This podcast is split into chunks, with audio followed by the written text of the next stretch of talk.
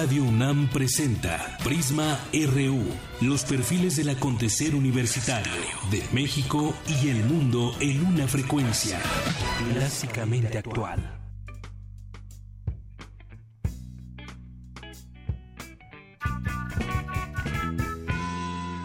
De esos días solo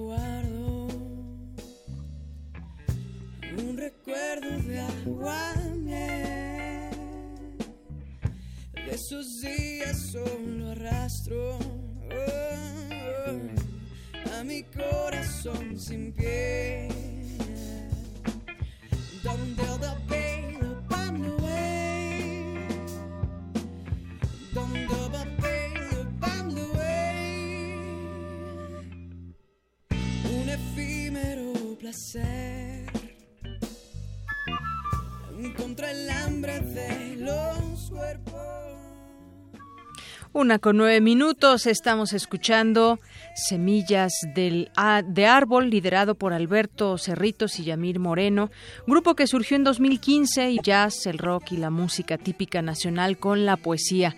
Se encuentran en la grabación de su primer material discográfico, Canción Dayenú. Que deshace mis latidos, que confunde a mis oídos con sus pétalos de sol. Así iniciamos hoy Prisma RU aquí en Radio UNAM en el 96.1. Sean todos ustedes bienvenidos. Mi nombre es Deyanira Morán.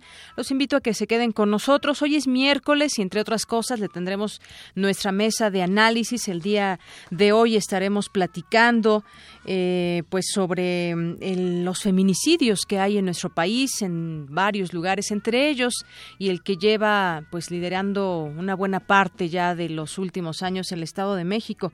Ya le platicaremos al respecto y al análisis tendremos al doctor Carlos Daza Gómez, catedrático de la Facultad de Derecho de la UNAM, así como alumnos que estarán con nosotros platicando y analizando este tema. Tendremos también, como todos los días, la información más destacada en el tema universitario, en lo nacional, en lo internacional, cultura, deportes y más. Quédese con nosotros aquí en Prisma RU.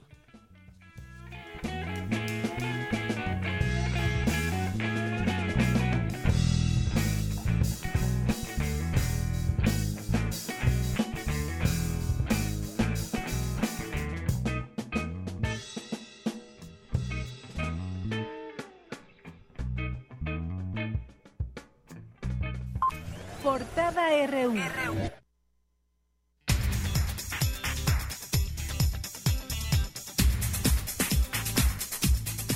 Y hoy, miércoles 5 de octubre del año 2016, le tenemos nuestra portada universitaria. El rector de la UNAM, Enrique Graue, instaló el Consejo de Estudios de Posgrado 2016-2018, que tendrá entre sus funciones proponer políticas que fortalezcan este nivel educativo. En los últimos 16 años del 2000 de la fecha. En el caso de, de, la totalidad de los muchachos, es más de un 66%. 88% de los jóvenes en el posgrado tienen beca. Hay que romper barreras y hay que seguir creciendo. Los estudios de posgrado, primero son la joya de la corona de nuestra universidad y debemos todavía potencializarla más en calidad y en cantidad. La UNAM obtuvo el premio Crónica 2016 en la categoría de, de, Comunicación Política 2016. Mi compañero Jorge Díaz nos tiene más detalles. Jorge. Deyanira, buenas tardes. El día de hoy la Universidad Nacional Autónoma de México recibió el premio Crónica a Comunicación Pública por parte del periódico del mismo nombre. El rector Enrique Graue recibió el galardón. Más adelante todos los detalles. Gracias. Y alumnos de la UNAM obtienen los tres primeros lugares en el concurso nacional de ensayos sobre el Congreso Constituyente 1916-1917. Ellos son Edith Montes de Relaciones Internacionales, Aarón Armenta de la Facultad de Derecho y Jacobo Avendaño de la FES Aragón. Habla Edith Montes, quien fue galardonada con el primer lugar. La Constitución del 17 y en general todo el proceso desde su redacción hasta su conclusión y la promulgación y vigencia de la Constitución tuvo implicaciones internacionales o se vio envuelta en el entorno internacional. La Constitución siempre se reconoce por haber sido una constitución enfocada en los aspectos sociales. Tiene mucho que proyectar a nivel internacional si la comparamos con otras constituciones, que aún tiene como herramientas o bases que pueden servirnos en la actualidad, pero que las reformas no las debemos descartar y que quizás en un futuro sí se deba replantear la Constitución. Científicos mexicanos del Instituto de Fisiología Celular de la UNAM trabajan con el descubrimiento del Premio Nobel de Medicina 2016, Yoshinori Oshumi, para determinar por qué ocurre el envejecimiento del sistema nervioso. En nuestra portada nacional hoy, el gobernador electo de Sinaloa, Quirino Ordaz Coppel, reconoció que la entidad vive un repunte en la violencia ante la presencia de diversos grupos criminales. Raúl González Pérez, presidente de la Comisión Nacional de los Derechos Humanos, pidió que se sancione a los responsables de la emboscada a elementos del ejército, precisamente en Culiacán, Sinaloa. Cinco personas fueron asesinadas, entre ellas dos estudiantes de la normal de Ayotzinapa, en un asalto en el transporte público de la ruta Chilpancingo-Chilapa. El Sistema Nacional de Seguridad Pública informó que durante los primeros siete meses de 2016, el robo a transportes de carga aumentó 49% en comparación con el mismo periodo de 2015. Luego de las versiones que señalan que el secuestro de la española María Villar fue coordinado desde el reclusorio Oriente, la PGR aseguró que esa información no consta en el expediente de la investigación. Al rendir protesta como gobernador de Chihuahua, el panista Javier Corral se comprometió a erradicar los actos de corrupción. He ofrecido a todos los chihuahuenses llevar ante la justicia a César Duarte y sus cómplices, porque para nosotros la verdadera reconciliación pasa necesariamente por la verdad y la justicia. Si es un crimen robarle el dinero al pueblo, es aún peor no hacer nada. Por eso aquí en Chihuahua ni impunidad y menos amnistía. El jefe de gobierno de la Ciudad de México, Miguel Ángel Mancera, reiteró que construye su candidatura presidencial rumbo al 2018 en una alianza del PRD, el Partido del Trabajo y Movimiento Ciudadano, pero rechazó algún acercamiento con Morena. De acuerdo con la OCDE, más del 50% de los jóvenes mexicanos no completan la educación secundaria. Es el porcentaje más elevado de la organización. El reciclaje transforma a materiales usados que de otro modo serían simplemente desechos. Mi compañero Isaí Morales nos preparó información al respecto y nos tiene un adelanto. ¿Qué tal, Deyanira? Muy buenas tardes. Datos del Instituto Nacional de Estadística y Geografía revelan que en México se recolectan diariamente 86.343 toneladas de basura. En un momento, más información. ¿Y por qué uno se volvería adicto a la cocaína? Mi compañera Cristina Godínez nos tiene información, un adelanto de lo que nos tendrá más adelante al respecto. Cristina. Deyanira, las personas dependientes tienen bajos niveles de este neurotransmisor, por lo que les cuesta más trabajo dejar de ser adictos. Los detalles más adelante. En nuestra portada de Economía y Finanzas, el Fondo Monetario Internacional recomendó a México la creación de un Consejo Fiscal independiente para tener un vínculo entre los objetivos de deuda e inversión.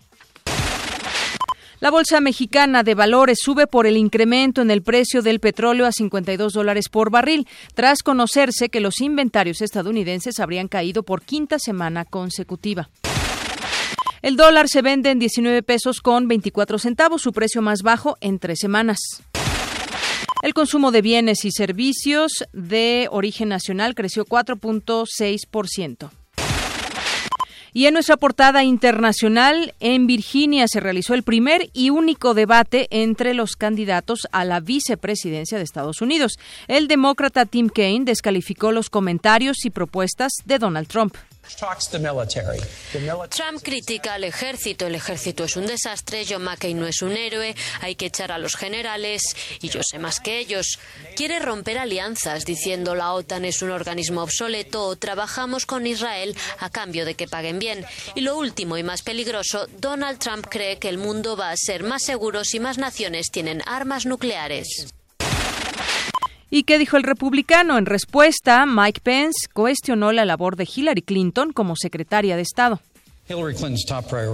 Cuando Hillary Clinton llegó a secretaria de Estado, su prioridad fue restablecer las relaciones con Rusia. Después Rusia invadió Ucrania, se apoderaron de Crimea y ahora le están diciendo lo que tiene que hacer a Estados Unidos. Estados Unidos se retira de las conversaciones sobre un alto el fuego mientras que Vladimir Putin pone un sistema de defensa de misiles en Siria. Juan Manuel Santos, presidente de Colombia, informó que el alto al fuego con las FARC seguirá vigente hasta el 31 de octubre. Se decretó el cese al fuego bilateral y definitivo con eh, las FARC hasta el 31 de octubre y yo espero que podamos avanzar en los acuerdos, en los diálogos para que eh, podamos concretar los, eh, los arreglos y los acuerdos que nos permitan poner en marcha la solución a este conflicto. El francés Jean-Pierre Savage, el británico J. Fraser Stoddart y el holandés Bernard Feringa fueron galardonados con el Premio Nobel de Química 2016 por el diseño y síntesis de máquinas moleculares. El ex primer ministro portugués, Antonio Guterres, fue elegido por unanimidad como el nuevo secretario general de la ONU. Comenzaron las, las, evacuaciones en Florida y Carolina del Sur para alejar a la gente de las costas vulnerables a medida que se acerca el huracán Matthew. Y nos vamos a un avance de la información cultural aquí en Prisma RU con Tamara Quiroz. Adelante, Tamara. Gracias, muy buenas tardes, de Yanira y Auditorio. Hoy tendremos un enlace con la maestra Dulce Wet, quien se encuentra en la Escuela Nacional de Estudios Superiores Campus Morelia en el Festival Visiones Sonoras. Además, tendremos unos detalles del Festival Internacional Cervantino 2016. Nos escuchamos más tarde. Claro que sí, gracias, Tamara. Vamos ahora contigo, Eric Morales. ¿Qué tal, Deyanira y amigos de Prisma RU? Muy buenas tardes. Hoy hablaremos del próximo encuentro amistoso entre los Pumas de la UNAM y las Águilas del la América. La Femex Food dice que el grito al portero rival en los estadios no es homofóbico y diversos deportistas se suman a las protestas contra el racismo. Esta y otra información deportiva más adelante en nuestro zarpazo RU. Gracias, Eric.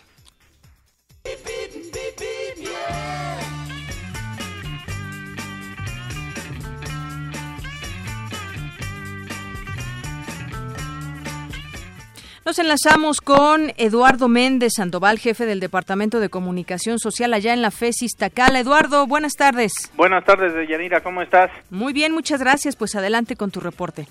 Te saludo con mucho gusto a ti y a todo tu auditorio y te informo que en los alrededores de la FESIS Tacala el tráfico se ha intensificado a partir de la una de la tarde eh, y desde esos momentos aproximadamente el tráfico en las avenidas Mario Colín y Gustavo Vaz presentan un flujo lento, esto debido a las obras públicas que desarrollan en la zona, lo que ha afectado seriamente las rutas alternas cercanas a nuestra facultad, como lo son la avenida de los barrios y ejidos. Es por esto que si van a visitar la zona norte de la ciudad, específicamente el Rosario o el centro de Tlanepantla, les recordamos, les recomendamos tomar sus precauciones, así como si se dirigen hacia Cuautitlán Izcalli. Además de informarles sobre esta situación, nos permitimos invitar al auditorio, sobre todo aquellos que se encuentran buscando continuar con su preparación profesional, a que nos visiten este 20 de octubre en la segunda Feria de Educación Continua a partir de las 9 de la mañana y hasta las 4 de la tarde en la explanada de nuestra entrada principal. Aquí en Iztacala contamos con cursos, talleres, diplomados, incluso algunos que se pueden aprovechar como una opción a la titulación y todos con descuentos y promociones especiales. Tan solo con asistir tendrán derecho a un paquete de cupones que pues tienen atractivas promociones y aparte son acumulables con los descuentos como el de exalumnos, por ejemplo. Así que de Yanira los invitamos a todos a que nos visiten y no dejen de pasar la oportunidad de formar parte de nuestra UNAM aquí en, con nosotros en la FES Iztacala. Te agradezco mucho este reporte, Eduardo. Gracias a ti. Buenas tardes. Buenas tardes. Y bueno, en otro punto, hallarás avance favorable en Avenida Insurgentes desde Avenida Miguel Ángel de Quevedo hacia la Facultad de Psicología. También te comento que encontrarás lento avance en Avenida Prolongación División del Norte de Avenida San Lorenzo hacia la Prepa 1 Gavino Barreda. Hay que utilizar como alternativa Avenida Guadalupe y Ramírez. Y por otro lado, eh, circulación favorable registra Avenida Lomas de Plateros para quien deja atrás Avenida Centenario y tiene como destino la preparatoria número 8 Miguel Schulz.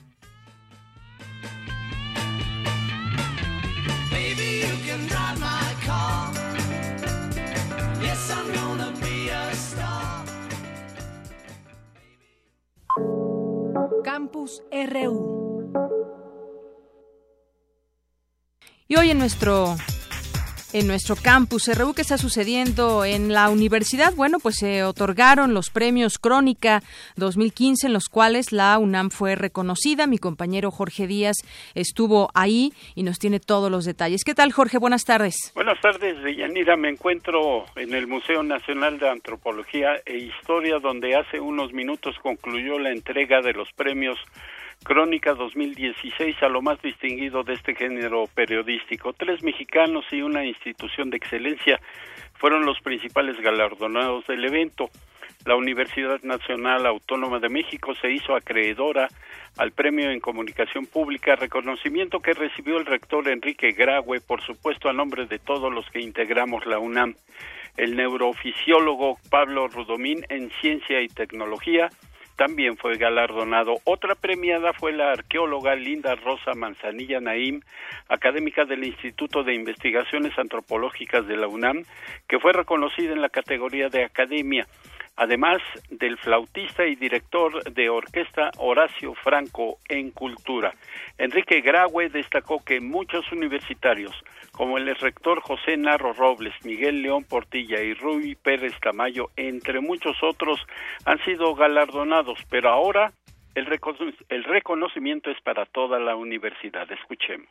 Pero el día de hoy se premia a toda la Universidad Nacional Autónoma de México y a su labor que desde diversos frentes se realiza en materia de comunicación. Este premio lo recibo en nombre de una institución pública, autónoma, nacional y mexicana, en nombre de una casa de estudios libre, plural y comprometida con los problemas que aquejan y que interesan a la sociedad mexicana.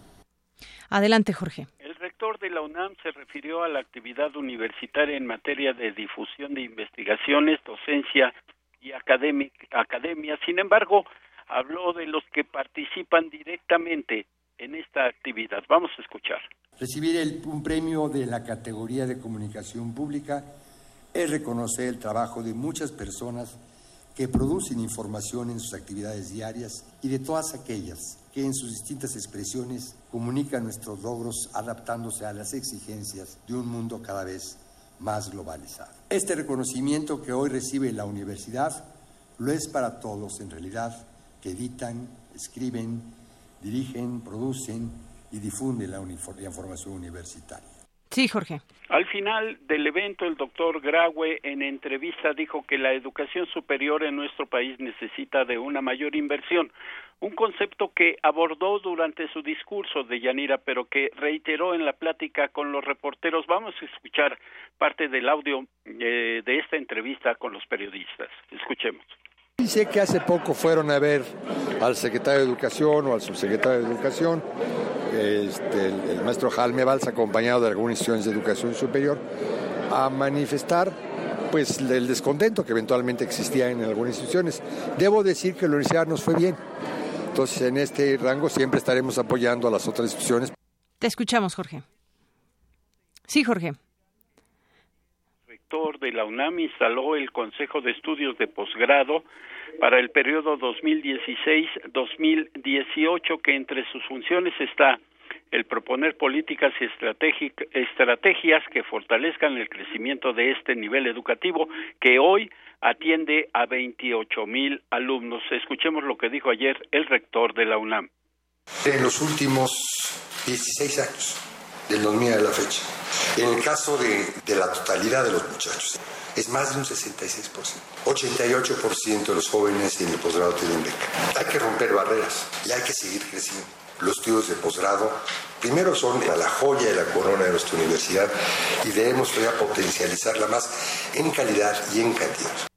Bien, Deyanira, pues parte de lo que fue la actividad hoy en estos premios, ayer en los estudios de posgrado del rector Enrique Graue. Mi reporte por el momento. Muchas gracias, Jorge. Hasta luego. Hasta luego, buenas tardes. Y bueno, por otra parte, hoy se lleva a cabo aquí en nuestras instalaciones de Radio UNAM un encuentro con radios universitarias. Mi compañera Cindy Pérez nos tiene información al respecto de lo que se ha vivido hasta este momento. Cindy, buenas tardes. Buenas tardes, Deyanira y auditorio de Prisma RU. Los saludo desde la sala Julián Carrillo, aquí en Radio UNAM, desde donde se lleva a cabo el encuentro Radio en Paralelo 2016, Diálogo sobre Radio Universitaria. En el evento, especialistas de América Latina y España se reúnen para analizar la importancia de las emisoras universitarias en la actualidad. Escuchemos a Gastón Pedraza, presidente de la Red de Radios Universitarias de México, quien habló de la función de la radio como medio de comunicación para un crecimiento de la, de la sociedad. Estamos viendo eh, en todas partes del mundo, no nada más en México, eh, la cantidad de cosas que están eh, suscitando y creo que las radios universitarias, las radios públicas, son un mecanismo para establecer un diálogo con la sociedad, establecer un diálogo de vinculación. Sí, bueno, Cindy, ahorita te seguimos escuchando, pero ha sido un encuentro donde han Sí, adelante, Cindy. Los escucho, Mira, sí, tuvimos unos problemitas técnicos. Te escucho. Eh, te comentaba que estamos en la sala Julián Cabrillo aquí en Radio NAM, desde donde se lleva a cabo el encuentro Radio en Paralelo 2016, diálogo sobre radio universitaria. En el evento, especialistas de América Latina y España se reúnen para analizar la importancia de las emisoras universitarias en la actualidad. Escuchemos a Gastón Pedraza, presidente de la Red de Radios Universitarias de México, quien habló de la función de la radio como medio de comunicación. Yo creo que tiene que modernizarse la radio, estar a la vanguardia todo el tiempo. Y yo digo que la radio es mucho más allá de ser universitaria o comercial. ¿Es buena o es mala radio? Hoy, hoy la radio se ha transformado en una nueva plataforma que se llama podcast. Cindy, te seguimos escuchando. Escuchábamos a Enrique Alcázar ahí. Así es, Yanira, te comento que más tarde el periodista Enrique Hernández Alcázar Ah, ya lo, escuchamos. Sí, Enrique Hernández Alcázar lo acabamos de, escuchar, donde hablaba pues de replantearnos este tema de la función de la radio y de que muchas veces se ha reducido solamente al podcast el día de hoy.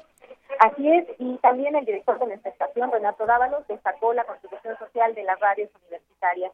En el encuentro de Yanira, eh, bueno, va a concluir a las 15 horas con la presentación de María Vázquez de la Universidad de Colima quien hablará del aprendizaje y los retos de la participación estudiantil en las radios universitarias. Hasta aquí mi reporte de Llanera, seguiremos al pendiente. Muchas gracias, Cindy. Buenas tardes. Buenas tardes. Bueno, pues hay un encuentro interesante que se da porque pues se generan opiniones al respecto de lo que son estas radios universitarias, el papel que desempeñan como un medio de comunicación también, pues no solamente de la universidad de la que emanan, sino replantearse también en, en el tema del contenido, qué debe tener como contenido una radio universitaria, a qué público se quiere llegar solamente a un público universitario o podemos ver más allá de ese público universitario que puede tener una, una radio. Y bueno, pues es un tema interesante que se pone en la mesa y pues sobre todo replantearse los objetivos que hay hoy en día para las radios universitarias, enmarcado también dentro de un contexto importante, un contexto tecnológico que pues sigue avanzando y que de alguna manera pues tenemos que subir también a la radio universitaria en estos, eh, pues, eh, en este tema, en, en, las tecnologías, en los contenidos también. Y bueno, pues ahí dejamos el tema también para, para la propia reflexión de lo que debe ser una radio universitaria. Bueno, nos vamos ahora con mi compañero Isaí Morales, porque según la Organización para la Cooperación y el Desarrollo Económicos, en nuestro país hay poca cultura del reciclaje. Adelante, Isaí. Buenas tardes, Yanira, amigos de Prisma. El consumo ya no se define como el uso de bienes y servicios para satisfacer necesidades, pues se convirtió en una dinámica fundamental de las relaciones sociales, el consumismo. En México se recolectan diariamente 86.343 toneladas de basura, es decir, 770 gramos por persona. La Ciudad de México, el Estado de México, Jalisco, Veracruz y Guanajuato son las entidades con mayor generación. Esto de acuerdo con datos del Instituto Nacional de Estadística y Geografía, INEGI. Daniel Lara, académico de la Facultad de Estudios Superiores Acatlán de la UNAM, explicó la utilidad e importancia de estos procesos. El reciclaje es una actividad que consiste en eh, reaprovechar de alguna manera materiales ya utilizados con un fin para un fin diferente. Se ha puesto como una medida para tratar de amainar los efectos de la problemática ambiental en la generación de desechos. Sin embargo, me parece que es una actividad a la que no habría que llegar, es decir, para evitar reciclar desechos, lo mejor sería no generarlos. Y eso tiene que ver con hábitos consumistas que se han ido eh, estableciendo en las personas. Estamos en un modelo económico que nos lleva a consumir y a veces consumimos artículos suntuarios o que no necesitamos, lo cual genera una mayor cantidad de desechos. El nivel de reciclaje en México es mínimo. Los residuos que hoy se generan aún no se reutilizan en su potencial. Datos de la Organización para la Cooperación y el Desarrollo Económicos revelan que México es el país miembro con menor porcentaje de reciclaje de residuos, al registrar solo 4.9%, 20 puntos porcentuales por debajo del promedio. El especialista advirtió que estos datos reflejan la ausencia de una cultura al respecto. No tenemos en México todavía, quién sabe si alguna vez la tendremos, una cultura ambiental en ese sentido. No se ha visto el reciclaje de desechos más allá de una actividad que ayuda a que las empresas tengan una imagen de socialmente responsables pero en realidad no hay una cultura ambiental en general, no se ha construido, eh, a diferencia de otros países en los que efectivamente hay una cultura ambiental y las personas saben por qué reciclan, para qué reciclan y cuál es el beneficio de reciclar. El experto recomendó apostar por políticas públicas que eduquen, informen e involucren a la ciudadanía en programas de reciclaje en particular y de cuidado del medio ambiente en general. Asimismo, refirió la importancia de apoyar la educación en este sentido, desde la infancia, incluyéndola en los planes de estudio desde nivel preescolar hasta el posgrado. De Yanira, hasta aquí la información. Buenas tardes. Gracias, Isaí. Muy buenas tardes. Y bueno, vámonos a otras cosas, a otro tema. ¿A usted le gustan los cocos? El agua de coco, por ejemplo, en la playa o incluso aquí de pronto nos podemos encontrar puestos de, de, cocos. Bueno, pues México está entre los 10 principales productores de coco. Sin embargo, los cocoteros están amenazados por plagas, enfermedades y la sobreexplotación. Mi compañera Cristina Godínez nos tiene información al respecto. Adelante.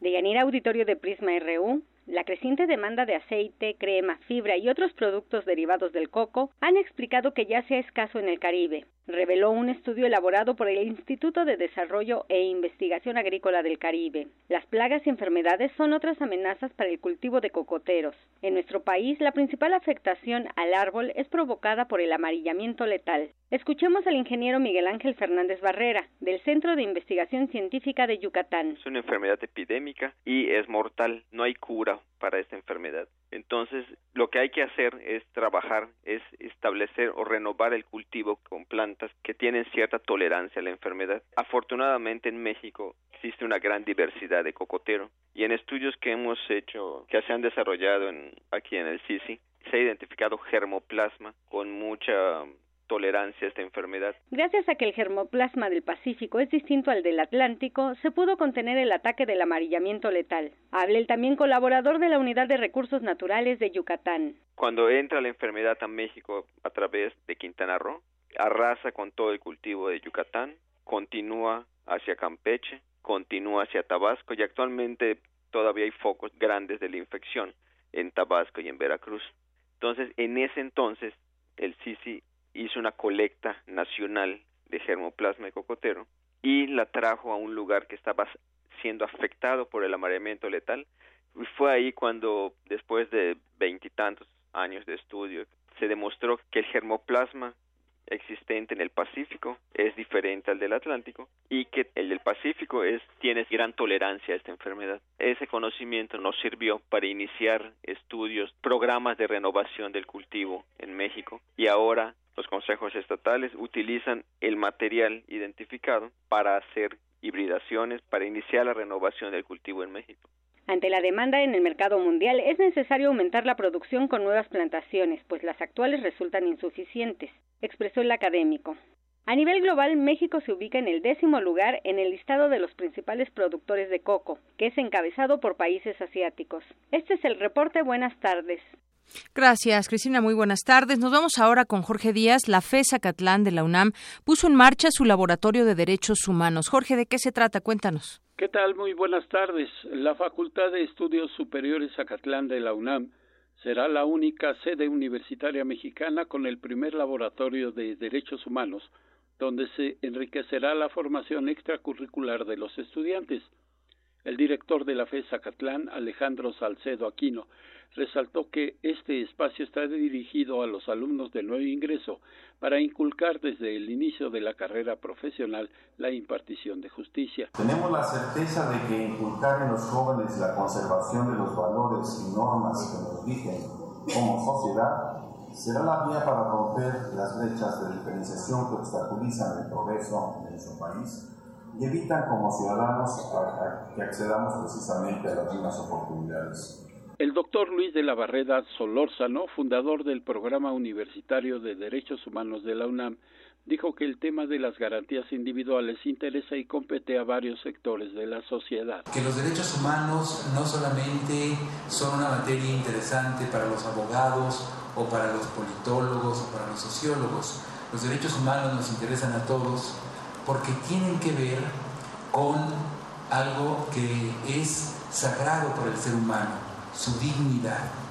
Eh, los derechos humanos son uno de los más importantes productos del proceso civilizatorio y nosotros, las mujeres y los hombres de hoy, somos en buena parte espiritual y culturalmente producto de esos derechos. Por su parte, la abogada general de la UNAM, Mónica González Contró, afirmó que las garantías constituyen una herramienta para llegar a la cultura de la legalidad. La vivencia de los derechos humanos se da a través de la cultura, de la legalidad y de la paz. Los derechos humanos deben de pasar de ser un tema de tribunales, un tema de policía, a ser un tema asumido por la sociedad. El laboratorio estará presente en la formación escolar en todas las licenciaturas con talleres de experiencias, coloquios internacionales, publicaciones, seminarios de investigación y un diplomado de actividades con la que los estudiantes podrán obtener su grado académico. Hasta aquí el reporte. Gracias, Jorge. Buenas tardes. Una con treinta y tres minutos. Y en nuestras informaciones nacionales hay varias cosas que destacar el día de hoy. Hoy se pide justicia por los normalistas asesinados, y me refiero a lo que sucedió allá en Guerrero. Hoy la Federación de Estudiantes Campesinos Socialistas de México exigió al gobierno de Guerrero, liderado por Héctor Astudillo, detener y castigar a los responsables del asalto a una camioneta de pasajeros en la carretera Tixtla-Chilpancingo donde cinco personas murieron y estaban ahí dos normalistas de Ayotzinapa. El asalto ocurrido ayer fue perpetrado por un grupo de hombres armados que también viajaba en la unidad. Los estudiantes de la normal eh, asesinados fueron identificados como John Morales Hernández y Filemón Tacuba Castro, ambos del cuarto año.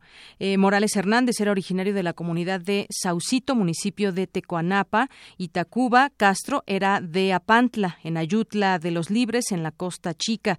En un comunicado, ya esta Federación de Estudiantes precisó que horas antes de que sus compañeros, junto con otros viajeros, resultaran muertos y otros más heridos de bala, la Policía Estatal reprimió a los maestros de la Coordinadora Estatal de Trabajadores de la Educación en Guerrero en las calles de Chilpancingo. Estos dos jóvenes normalistas regresaban en la camioneta a la normal ubicada en Tixtla luego de realizar su servicio social en una primaria de esta capital.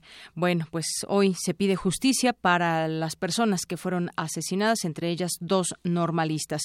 Y bueno, en este sentido, incrementan robos en carreteras eh, de 2015 a la fecha. Esta nota que le comento del periódico Reforma dice que las carreteras del país se han vuelto más inseguras para los camiones de carga.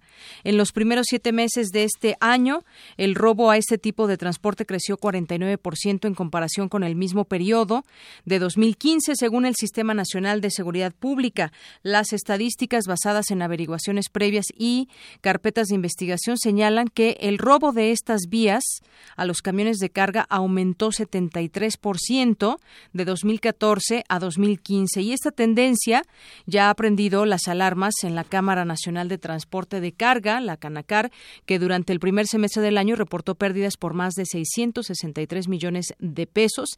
Y de acuerdo con los datos que reportan en 2014 se denunciaron 568 robos a camiones de carga. Y bueno, en este sentido también ya se analiza el doble remolque, ya la Comisión de Transporte de San Lázaro tiene en análisis y sin dictaminar aún una iniciativa que prohíbe la circulación de los vehículos de doble remolque al considerar que no cumplen las medidas de seguridad necesarias. Y bueno, esto del tema de la inseguridad en las carreteras, pues no solamente para los transportes de carga, muchas veces también para el transporte de pasajeros. Hemos sabido, eh, pues también en menor medida quizás que los de carga, pero también hay robos a mano armada y en plenas eh, carreteras, en pleno a plena luz del día, que pues bueno se ha conocido y también hay denuncias al respecto. Y bueno, pues eh, por otra parte, por otra parte, tenemos esta información de lo que ha sucedido en las últimas horas en Veracruz. Los videos que pudieron haber captado el secuestro de cuatro jóvenes en Veracruz no han sido proporcionados a las autoridades, pese a que ya fueron solicitados. Esto lo está señalando Edgar Urrutia, que es padre de una de las víctimas, de una de las desaparecidas. Dijo que el C4 ya entregó unos videos, pero que estos no corresponden a los solicitados por la Fiscalía. Aseguró que el Centro de Vigilancia negó tener cámaras de video en los puntos solicitados, pese a que los padres de los desaparecidos y las autoridades visitaron dichos lugares y comprobaron la existencia de los aparatos. El C4 dice que no existen, pero esa es justamente la contradicción que ellos están exponiendo, porque la Fiscalía y los padres dijeron han comprobado que las cámaras están físicamente, pero el informe del C4 dice que no hay cámaras. Es decir, aquí es un punto importante en las investigaciones, sobre todo si se corrobora que ahí estaban esas o continúan esas cámaras. Dijo que uno de los jóvenes desaparecidos tiene antecedentes penales y es por eso que una de las líneas de investigación relaciona el caso con el crimen organizado. Detalló que la familia de García Baruch ya había sufrido la desaparición de otro integrante hace un año, pero que el caso no se ha resuelto y es que el pasado jueves cuatro jóvenes desaparecieron en Veracruz, tres fueron levantados, que bueno, pues es un secuestro, de, pronto hoy se le llaman levantados, pero bueno, fueron secuestrados cuando salían de la casa de, eh, de una de sus compañeras y uno más fue detenido en una avenida cercana. Bueno, por otra parte, y continuando con ese tema de la inseguridad, de los secuestros, un reo, se dio esta versión de que un reo habría coordinado el plagio, el secuestro de la española María Villar. Sin embargo, la PGR ha señalado que esto no consta en el, en el expediente. Este presunto líder de la banda que secuestró y asesinó a la ciudadana española, se habla en, en algunas versiones periodísticas que es un interno del reclusorio oriente de la Ciudad de México.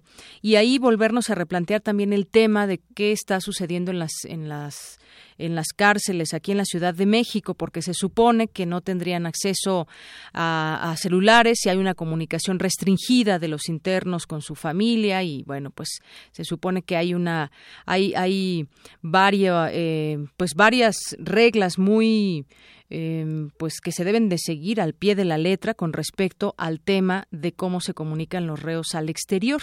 Tendría que ser algo de manera completamente controlada, pero bueno, ya es lo que dice también la PGR. Estaremos por conocer finalmente cuál es el resultado de esta investigación. Y bueno, en otro punto, ya vámonos al norte, porque ayer Javier Corral asumió como gobernador de Chihuahua, un estado en donde su exgobernador, hoy César Duarte, pues ha sido señalado por corrupto, ha sido señalado por robarse el dinero de la gente allá en Chihuahua y al rendir protesta como gobernador, Javier Corral eh, se comprometió a encabezar una administración que garantice la libertad, y los derechos fundamentales de los habitantes del Estado. Refirió que eliminará los actos de corrupción del gobierno estatal y cambiará eh, cambiar un sistema que ha privilegiado a la, a la, minoría y ha olvidado a los más débiles. Es lo que lo que ha señalado y que pues hará las investigaciones conducentes o necesarias para saber en qué términos dejó la administración eh, eh, Duarte ahora que ya no es gobernador, pero que sobre él pesan por lo menos varios señalamientos. Ya lo veremos en, tinta y papel y lo que se pueda dar a conocer en su momento. Y bueno, pues eh, ya para terminar estas informaciones nacionales, el jefe de gobierno capitalino, Miguel Ángel Mancera, quien estuvo allá, por cierto, en esa toma de protesta de Javier Corral, fue entrevistado al último y reiteró que construye una candidatura presidencial rumbo al 2018 en una alianza del Partido de la Revolución Democrática, Partido del Trabajo y Movimiento Ciudadano. Sin embargo, rechazó que haya algún acercamiento con Morena. Con Morena nada es lo que, lo que dijo. Y bueno, pues aquí en la Ciudad de México ya ha perdido pues a mucha gente, por decirlo de alguna manera, ha, ha, perdido votos por lo que hemos visto hasta el día de hoy, pues bueno, al interior de la República sería mucho más difícil, ¿no? Que remonte una, en su momento, una campaña. Pero bueno, ya, ya veremos cómo se van dando las cosas, porque él ni siquiera es del PRD. 13 con 41 minutos. Y bueno, me voy vía telefónica. Ya tenemos en la línea al doctor Federico Berrueto Pruneda, es director de Gabinete de Comunicación Estratégica. ¿Qué tal, doctor Federico? Bienvenido a Prisma RU de Radio UNAM. Muchísimas gracias, doña eh, por tu conducto a tu amable auditorio. Gracias. Bueno, pues eh, estábamos hablando también un poco antes acerca de la violencia, acerca pues de cosas que suceden en nuestro México, en varios, en varios estados. Pero centrémonos en el caso del Estado de México, porque Catepec y Naucalpan eh, se dio a conocer justamente que son los peores lugares para vivir en México. Y bueno, pues justamente, justamente, pues el Gabinete de Comunicación Estratégica eh, presentó estos resultados. Háblenos un poco de esto, doctor, en qué sentido, por qué son los peores lugares para vivir en México. Así es. Eh, fíjate que eh, te doy a dar un, dato que es muy útil para efectos de entender cuál es la geografía de la inseguridad atribuida a los municipios. Y esta pregunta la hicimos de la siguiente forma. ¿Qué tan satisfecho se siente usted con la seguridad que existe en su ciudad para que los que en ella habitan puedan transitar, ir a sus trabajos, estudiar, sin sufrir algún acto delictivo que los afecte en sus personas o en sus bienes. Y bueno, hay un índice que es de 0 a 100. 100 es donde diríamos es nada, nada satisfecho como está la situación de seguridad, pero que están, pues digamos, satisfechos. Y en primer lugar, en términos de nada satisfecho, con 76.9 puntos, está Ecatepec. En segundo, Naucalpan. Tercero, Ciudad Victoria. Cuarto, eh, Villahermosa. Quinto, Malhuacán. Sexto, Chilpancingo. Séptimo, Reynosa. Los menos, eh, eh, donde hay menos insatisfacción, es decir, donde hay más seguridad o una percepción de mayor seguridad serían Mérida, con 9.7% solamente de 100, eh, Campeche con 16.1, Tepique con 22.2, Durango con 23.3 y Saltillo con 23.6. Estamos hablando de un listado de, de 76 ciudades, incluyendo las 16 delegaciones. Es decir, en el caso de la Ciudad de México, ¿cómo, digamos, cómo quedaría evaluado? Bueno, mira, tenemos aquí eh, por eh, delegaciones, es el reporte que tengo ahorita a mi alcance. eh, te puedo dar, por ejemplo, algunas de las eh, delegaciones como estarían eh, ranqueadas. Eh, la primera sería Iztapalapa, donde hay inconformidad 61.9, eh, o sea, de insatisfacción. Sí. Gustavo Madero 59.6, también de insatisfacción. Iztacalco con 55.4, Azcapotzalco 53.9, Cuauhtémoc 53.8, Álvaro Obregón 53.3, La Benito Juárez 52.4, eh, Xochimilco 62.1, Tlalpan 51.8, Miguel Hidalgo 50.7, Venustiano Carranza, que al parecer pues tiene los, los números menos malos, 50.7. Así es. Bueno, pues son parte de lo que dicen los números. Regreso al tema de, eh, de Catepec y Naucalpan, porque también hemos visto, bueno, no solamente en las últimas eh, semanas o, meses, sino ya años, el tema del feminicidio y se ha pues tocado estos, justamente estos lugares, Ecatepec y Naucalpan, últimamente también Naucalpan con el caso de Karen y otra mujer.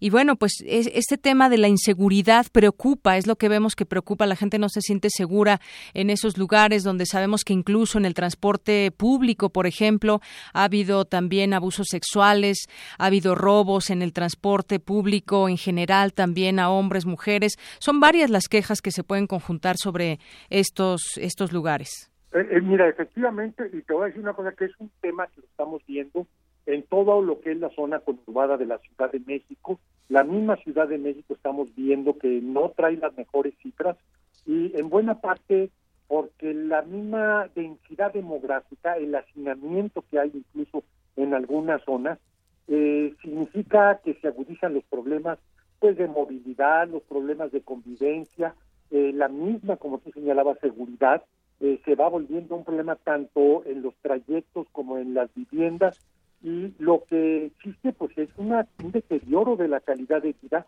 entiendo que esto pues para las autoridades eh, cuando uno saca estos resultados, pues eh, resiste cierta incomodidad y nuestra respuesta es, pues no se enojen con el mensajero, al final de cuentas hay una población que está haciendo señalamientos de insatisfacción en su calidad de vida y las autoridades tienen que hacer mucho más para responder a este anhelo ciudadano de vivir en tranquilidad, de vivir en armonía, de vivir con seguridad, ¿no? Así es, y bueno, estas ciudades, otras eh, que mencionaba, por ejemplo, Ciudad Victoria, eh, Reynosa, Villahermosa, Chilpancingo, donde también, bueno, pues allá en, en, Guerrero, en varias partes, y entre ellas, pues ahora sale eh, la capital, Chilpancingo, y por otra parte tenemos donde la gente se siente más segura, como Mérida, Campeche, Tepic, Durango, Saltillo, son, pues bueno, dependiendo el lugar y los hechos que se han registrado también, pues hay un sentir de la propia población.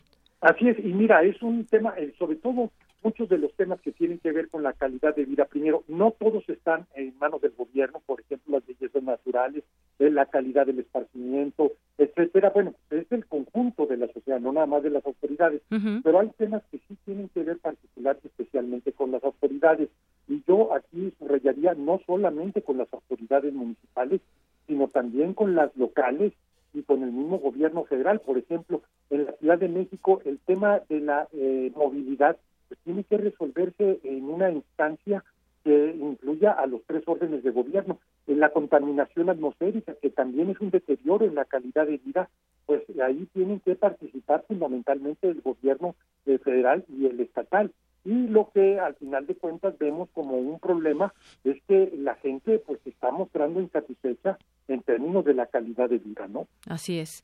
Bueno, pues no me resta más que agradecerte, eh, doctor Federico Berrueto Pruneda, director de Gabinete de Comunicación Estratégica, por conversar con nosotros sobre estos datos que son interesantes para la población. Sí, mira, y si me das nada más unos cuantos segundos, eh, Adelante. nuestro reporte está en internet, lo pueden ver porque tiene un motor de búsqueda que te facilita mucho la consulta. Hace una semana sacamos el de entidades, ahora estamos sacando el de las ciudades más habitables.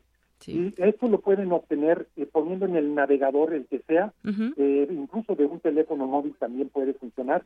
Es xdata.gabinete.mx.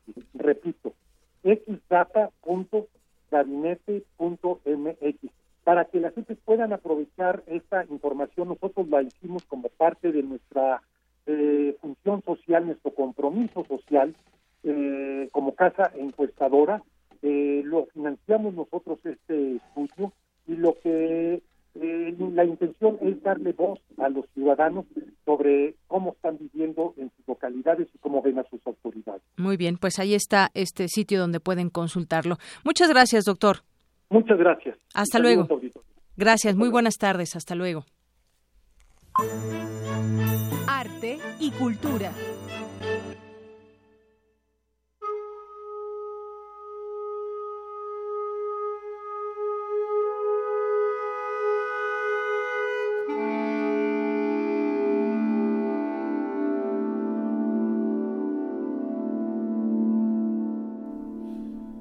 Adelante, Tamara, buenas tardes. Buenas tardes nuevamente, Deyanira.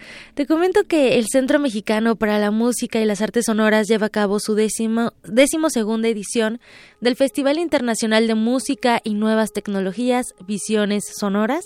Y para brindarnos los detalles de este evento musical, nos acompaña desde Morelia la maestra Dulce Wet. Hola Dulce, muy buenas tardes, ¿cómo estás? Muy bien, ¿qué tal? Los saludo a todos, Silvia, de Yanira, Tamara, Néstor, Armando, a todo el equipo de Prisma RU y a la audiencia desde el Instituto de Investigaciones en Ecosistemas y Sustentabilidad en el campus Morelia de la UNAM.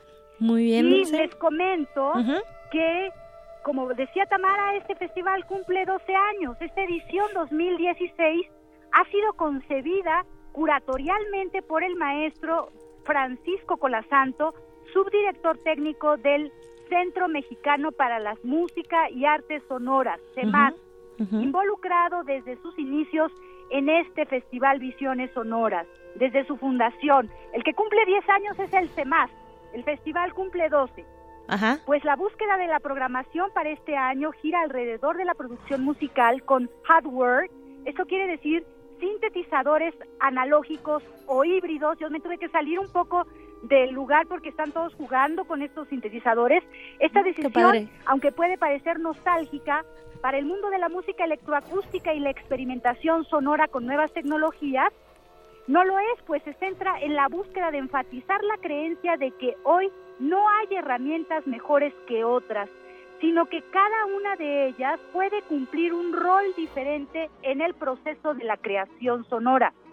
Siguiendo esta premisa, en esta edición del festival convergen maestros reconocidos internacionalmente dentro del campo de la composición electroacústica, como los compositores Horacio Bayone y Javier Álvarez, como es lo que estamos oyendo atrás de Negro Fuego Cruzado, que es la conferencia en donde ahorita se está presentando precisamente ese disco con algunos de los más importantes exponentes de la música electrónica, con sintetizadores analógicos como Quincas Moreira, Javier Lara, Luis Mejía, entre otros. Además, este año se estrenarán tres encargos que realizó el festival a reconocidos artistas. Uno es este que estamos escuchando de Javier Álvarez, otro a Héctor Infanzón y a Pablo Gay. También es importante destacar que por primera vez el la Confederación Internacional de Música Electroacústica tendrá su encuentro anual en la ciudad de Morelia en este marco del Festival Visiones Sonoras. Por tal motivo, nos visitan federaciones de siete países diferentes, Bélgica, China, Colombia, Grecia, Polonia, Rusia y estamos nosotros también, México. Muy A todo lo antes mencionado le sumamos la participación de más de 50 becarios nacionales e internacionales y de la importante presencia de compositores e intérpretes. Así que esto es un acontecimiento inolvidable. He de contarte que ya desde ayer comenzaron los conciertos y tuvimos una presencia increíble de un ensamble francés que se llama Urbaphonic. Son cinco músicos que con piezos, le llaman ellos, son micrófonos que colocan en distintos lugares de la ciudad. Fueron tocando durante tres cuadras en diferentes lugares, a veces en las cortezas de los árboles, a veces subidos en las ramas, a veces en, en el receptáculo, en el estacionamiento de bicicletas, con las bicicletas con los transeúntes de Morelia, inclusive con el cierre de una chamarra de uno y un poco pegándole a la gorra eh, que traía este transeúnte en, la cabeza, hicieron una combinación ahí de sonidos y por eso se llama precisamente Urbaphonic. Estos se presentan fuera de los eh, recintos, museos o eh, foros donde normalmente se hace la música como para invitar a todo aquel sin clases sociales, sin diferencia de razas, o sea, a todo el que tiene oídos para participar de este, este espectáculo que fue padrísimo. Y hoy mismo arrancaron las conferencias, son seis conferencias y después un concierto, y sábado y domingo, perdón, viernes y sábado que estarán el cine con nosotros, esta confederación internacional, habrá conciertos desde las 10 de la mañana hasta las 10 de la noche. Oye, está perfecto este, este recorrido acústico, el encuentro multicultural y bueno, la música es para todos y como bien lo mencionas, para todos los que tengamos oídos y podamos escuchar esto de visiones sonoras. Dulce, ¿te parece si mañana hacemos otro enlace para que nos sigas informando sobre este encuentro? Pero por supuesto, claro que sí, muchas gracias Tamara y los dejamos con la música de Javier Álvarez y Fernando Domínguez y mañana les anticipo, porque hoy se toca una música de Juan Sebastián Laj, escucharemos algo de su producción también. Muy bien, pues muchas gracias Dulce y que estés muy bien por allá. Saludos hasta Morelia. Muchísimas gracias a todos, pues un, un gran y cálido abrazo y voy a hacer también mi comercial de que en testimonio de oídas podremos escuchar hoy si se desvelan a la una de la mañana de mañana, jueves, otro avance de este encuentro con música de los compositores involucrados. Muy bien, pues entonces no, no, no, no nos vamos a perder testimonios de oídas. Dulce, muchísimas gracias y nos escuchamos mañana. Hasta entonces. Hasta entonces.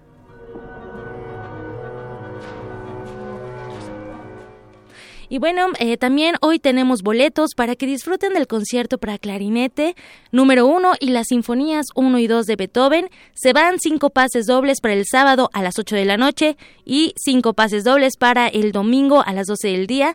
Al teléfono 55 36 43 39, lo repito, 55 36 43 39. Los ganadores deben de venir por sus boletos a la subdirección de información de un de 11 a 3 o de 5 a 7 de la noche con una identificación oficial para que se vayan a ver el concierto de la OFUNAM en la sala Nezahualcóyotl. Y ahora sí, nos escuchamos más tarde.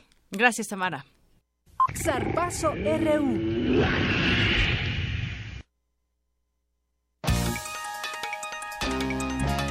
Adelante, Eric Morales, con los deportes. Gracias, Deyanira. Pues te cuento que los Pumas de la UNAM tendrán un partido amistoso frente a las Águilas del la América el próximo sábado 8 de abril en Los Ángeles, California. Esto como parte de la pausa en la Liga Mexicana por la fecha FIFA. De esta forma, los auriazules y azul cremas revivirán la edición del clásico clásico capitalino que se vivió hace apenas unos días y que ganó el conjunto de Coapa. Muy amistoso entonces el partido. sí, y que es parte del centenario de, América, ¿no? Con motivo de, ese, de los 100 años del equipo eh, de Coapa. Y en más información de fútbol, la selección mexicana ya se prepara para enfrentar el próximo sábado a su similar de Nueva Zelanda. Jonathan Dos Santos habló sobre los tweets que publicó su hermano Giovanni, donde dijo que su talento no era valorado siempre me he sentido, la verdad, que valorado en, eh, en mi país. Eh, obviamente es mi hermano y siempre me va a defender, siempre va a querer lo mejor para, para mí, pero, pero sí, como tú dices, llamado después de un año, pues feliz, imagínate, feliz porque me están saliendo a mí las cosas en el Villarreal y, y bueno, eh, poco a poco estoy agarrando esa, esa confianza, pero siempre me, me, he sentido muy, muy arropado tanto por la selección y por, por la afición mexicana. Por su parte, Marco Fabián, delantero del Frankfurt de Alemania, aseguró que su buen paso en el club germánico fue fundamental para su convocatoria. También hoy estoy contento de, mi regreso a mi selección. ¿Qué ha cambiado en mí? Yo creo que no han cambiado muchas cosas. Siempre, siempre he tratado de ser el mismo. Siempre que he venido he tratado de, trabajar al máximo. Y bueno, ahora en mi equipo también están saliendo las cosas. Estoy en, en un buen momento. Y el fútbol es esto, ¿no? De momentos. El que esté bien es el que va a tener la oportunidad. Hoy me siento contento y siempre orgulloso de venir a la selección.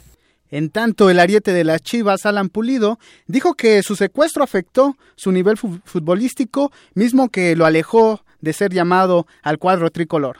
Y, bueno, en bien dejé después de, todo lo que pasó, que ya todo el mundo sabemos, pues yo creo que no tuve tanta participación en, Europa, después fue cambiando el rendimiento allá, mi, mi condición. Y, bueno, ahora que regreso acá al fútbol mexicano, yo creo que, que ya están los ojos sobre mí, ¿no? Obviamente regreso diferente. México se enfrentará a Nueva Zelanda el próximo sábado a las 17 horas en Nashville, Tennessee. Y a propósito de la selección, Guillermo Cantú, secretario general de la Federación Mexicana de Fútbol, dijo que el famoso grito que la afición realiza cuando despeja a un portero rival no es homofóbico. ¿Cuál grito? un, un, grito muy popular. que empieza con E. Exacto. Sí, ah, Por lo que ese organismo deportivo apelará a la sanción de 600 mil pesos que impuso el Tribunal de Arbitraje Deportivo.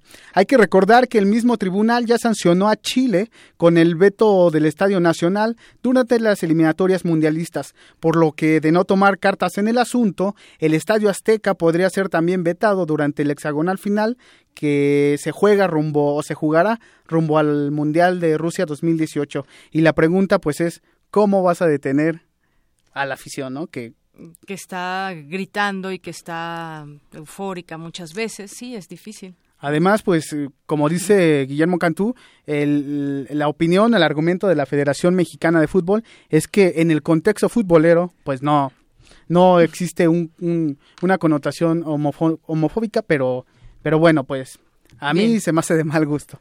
Muy bien, muchas gracias, Eric. Nos escuchamos en la próxima. Buenas tardes, claro que sí.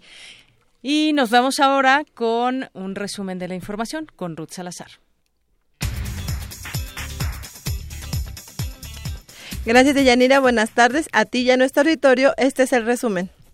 En entrevista para Prisma RU, el doctor Federico Berrueto, director de Gabinete de Comunicación Estratégica, aseguró que el aumento de la violencia en la Ciudad de México y la zona metropolitana tiene su origen en la concentración demográfica.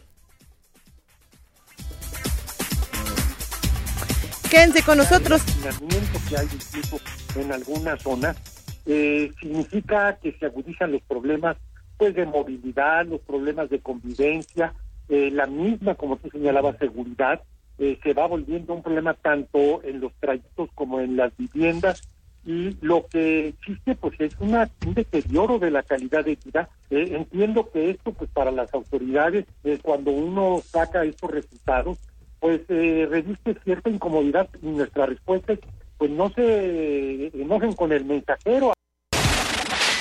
Quédense con nosotros en la segunda hora de Prisma RU. Tendremos en el estudio al profesor de Derecho Internacional de la Universidad de California, Hugo Matei, autor del libro Bienes Comunes, en el que destaca la urgencia de reivindicar el derecho a esos bienes frente a la mercantilización, desde el agua potable hasta Internet.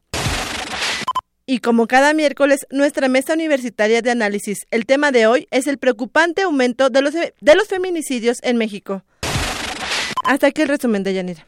Muchas gracias, Ruth. Vamos a hacer una pausa en este momento y regresamos. Max Aub fue un destacado escritor que adoptó a México como su patria. Aquí escribió novelas y poesía, hizo teatro y cine fue director de Radio UNAM de 1960 a 1967. Y con motivo de la cátedra Max Aub en Arte y Tecnología que realiza la Universidad Nacional Autónoma de México a través de la Coordinación de Difusión Cultural, en colaboración con la Universidad Politécnica de Valencia, te invitamos a escuchar una selección de radiodramas de la serie Teatro de nuestro tiempo que el maestro Max Aub produjo y donde también se adaptaron varias de las obras que él escribió. Te invitamos a conocerlas. De lunes a sábado, todo el mes de octubre a las 4 de la tarde. Por el 96.1 de FM. Radio UNAM. Ser jóvenes en México significa tener pocas oportunidades. Somos víctimas de la violencia, el crimen y la impunidad. No creemos en las mentiras de la vieja política. Porque conocemos bien la historia de nuestro país. Los jóvenes somos valientes e independientes y podemos cambiar las cosas. Somos capaces de crear y hacer lo que nuestros gobernantes no tienen idea. No saben en qué mundo vivimos y los vamos a sorprender. Juventud con valor. Hagámoslo nosotros. Partido Encuentro Social. En octubre, Prisma RU va a Guanajuato. Sigue la transmisión en vivo desde el encuentro cultural y artístico más notable de Latinoamérica. Prisma RU. En vivo desde el Festival Internacional Cervantino 2016. 6 y 7 de octubre, de 1 a 3 de la tarde por el 96.1 de FM. Radio UNAM, clásicamente cultural. Festival Internacional Cervantino. Este año se lleva a cabo la mayor conmemoración en el mundo, a 400 años del fallecimiento de Miguel de Cervantes Saavedra, a través del proyecto Cervantes 400. De la locura al idealismo. España y Jalisco, invitados de honor. Del 2 al 23 de octubre, disfruta lo mejor del arte y la cultura en Guanajuato y sigue nuestras transmisiones. Visita www.gov.mx Diagonal Cultura. Secretaría de Cultura, Gobierno de la República. Viaja con nosotros de la locura al idealismo. Primer movimiento lleva los micrófonos al Festival Internacional Cervantino 2016. Sigue la transmisión especial desde el corazón de Guanajuato. Del 12 al 14 de octubre, de 7 a 10 de la mañana, por el 96.1 de FM. Callejonea desde temprano con nosotros. Aquí en Radio UNAM.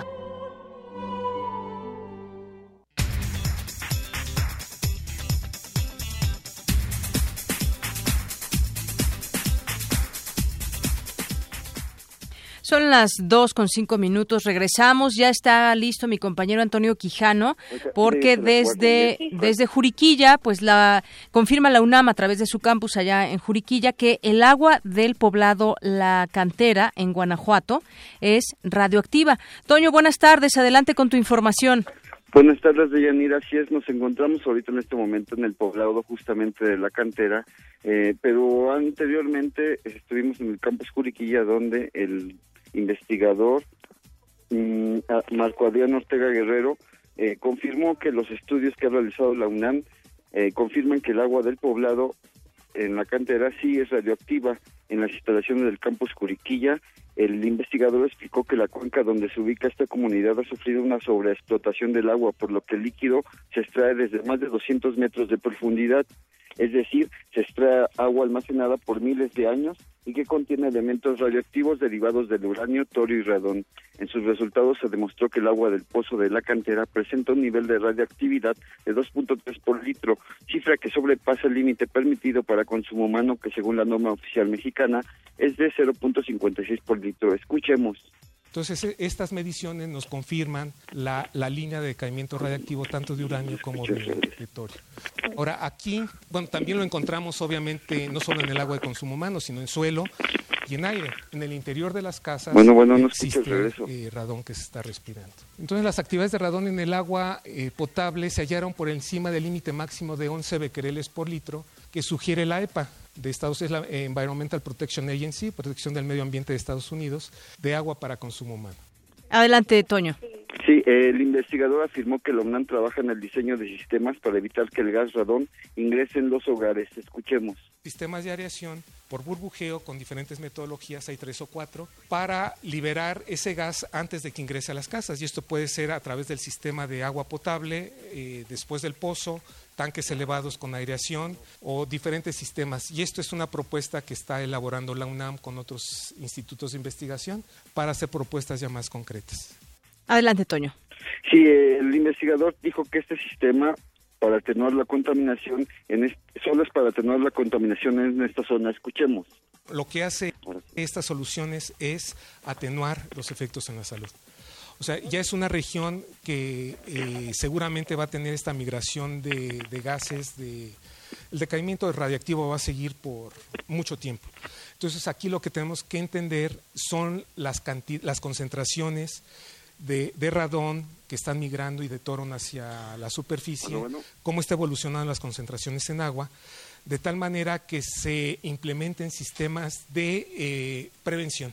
Prevención aquí sería eliminar el radón principalmente, que es el, el, gas que se encuentra en grandes volúmenes en el subsuelo y que está migrando también grandes concentraciones, para eliminarlo del agua y de las casas. Así es. Adelante, Toño. Sí, finalmente el investigador Marco Adrián Ortega Guerrero lamentó que las autoridades de los tres niveles de gobierno no atiendan y den solución a este problema a pesar de la evidencia científica.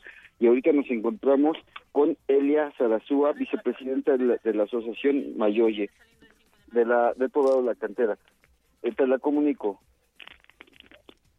Sí, buenas tardes, doctora. Buenas tardes. Bien, pues estábamos escuchando esta información que nos daba a conocer nuestro reportero Antonio Quijano. ¿Qué nos quisiera ampliar sobre este tema de este poblado de la cantera que eh, allá en Guanajuato, que tendría o se ha comprobado más bien que hay que tiene radioactividad? Sí. Mire, desde nosotros tenemos aproximadamente ahorita ya cuatro años trabajando en este problema. Eh, primero fuimos, eh, nos, reunimos como un grupo independiente para para para poder eh, ver qué se podía hacer por el fallecimiento de las niñas que estaban falleciendo a consecuencia de, de leucemia linfoblástica aguda. Entonces yo en ese tiempo era maestra del preescolar y empezamos a reunirnos con algunos padres de familia para ver qué era lo que estaba sucediendo, puesto que para nosotros ya no era normal lo que estaba pasando. Eh, así estuvimos aproximadamente tres años en que estuvimos solicitando a las autoridades que intervinieran para que ellas investigaran qué era lo que estaba pasando, pero pues no, no lo hicieron a pesar de que tratamos de presionar de diversas formas. Y fue hasta que nosotros eh, vimos en un periódico una entrevista con el doctor Adrián, que fue donde nosotros pensamos que él era la persona que nos podía ayudar. Así es, y gracias a esta investigación que ahora pues ha tenido en sus manos la UNAM es que se pues se salvarán vidas y se ha descubierto pues esta radioactividad en esta en el agua de, la cantera en Guanajuato y de esta manera pues revertir esos efectos que estaban teniendo. Sí, sí, efectivamente.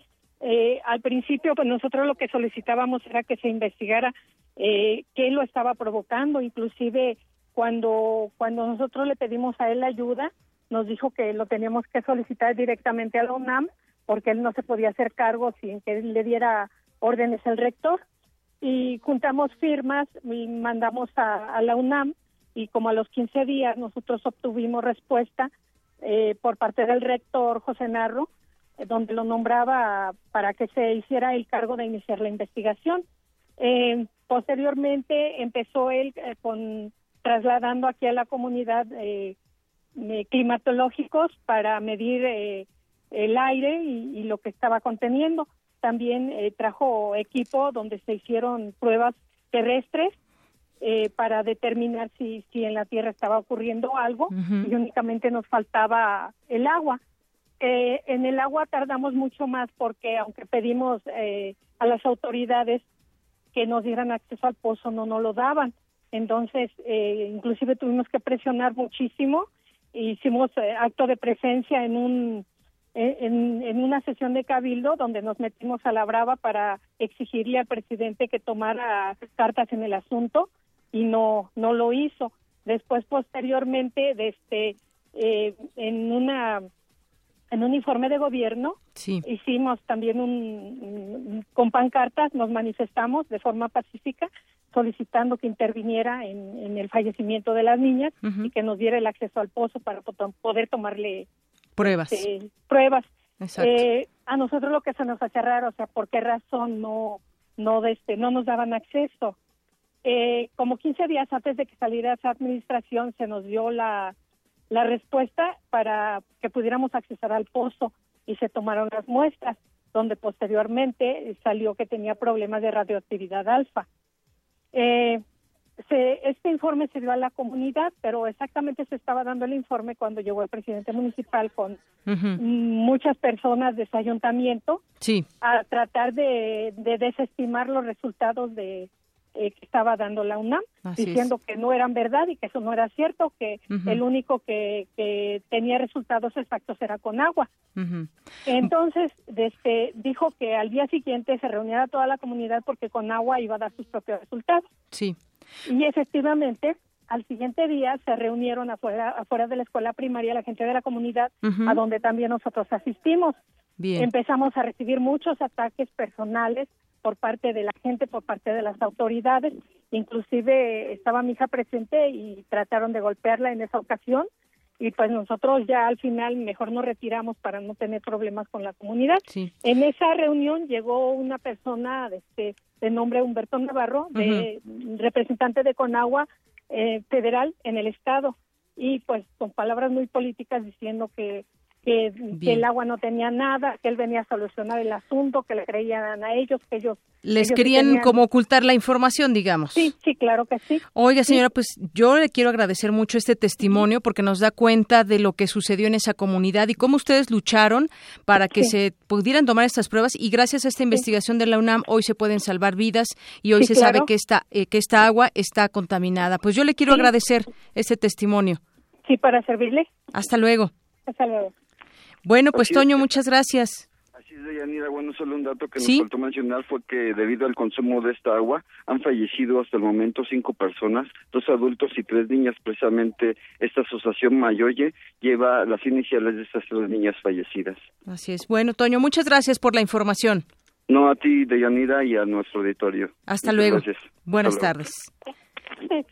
Bueno, nos vamos ahora a nuestro Vox Populi. Como usted ya sabe, todos los días Prisma RU sale a las calles y les pregunta acerca de algún tema. Y en este caso, pues justamente les preguntamos acerca de los feminicidios, por qué cree que se incrementan en algunas zonas. Y esto fue lo que nos respondieron.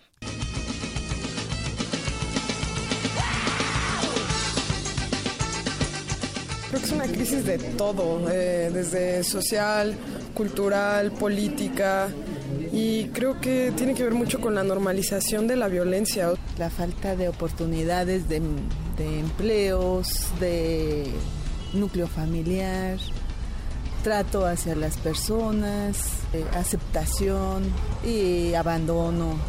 En general eso pues es es terrible. La falta de seguridad, no más que nada, porque los despidos injustificados, todo eso, yo creo que es lo que afecta un poquito. Podría ser por la falta de, de valores que ya existen, ¿no? Desde, desde la educación y bueno, también el que de alguna forma, pues el riesgo que hay y que no nos no hay protección, ¿no? De parte de las autoridades. Puede ser la falta de educación, ¿no? De educación, de la vida que estamos llevando tan, pues tan agresiva, tanta violencia que, que hay. O sea, eso es lo que le, le atribuyo todo lo que, lo que está pasando.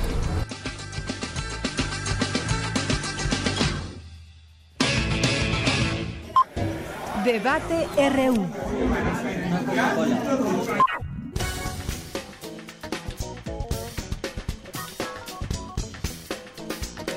Y ya para entrar a esta mesa de análisis vamos a hacer contacto telefónico con el doctor Carlos Daza Gómez, es catedrático de la Facultad de Derecho de la UNAM.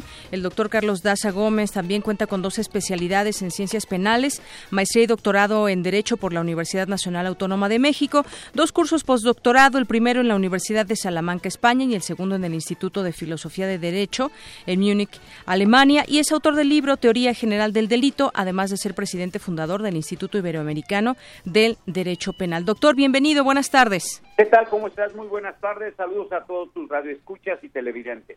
Muchas gracias. Y bueno, yo quisiera, yo quisiera preguntarle, doctor, iniciar con este tema del, de los feminicidios.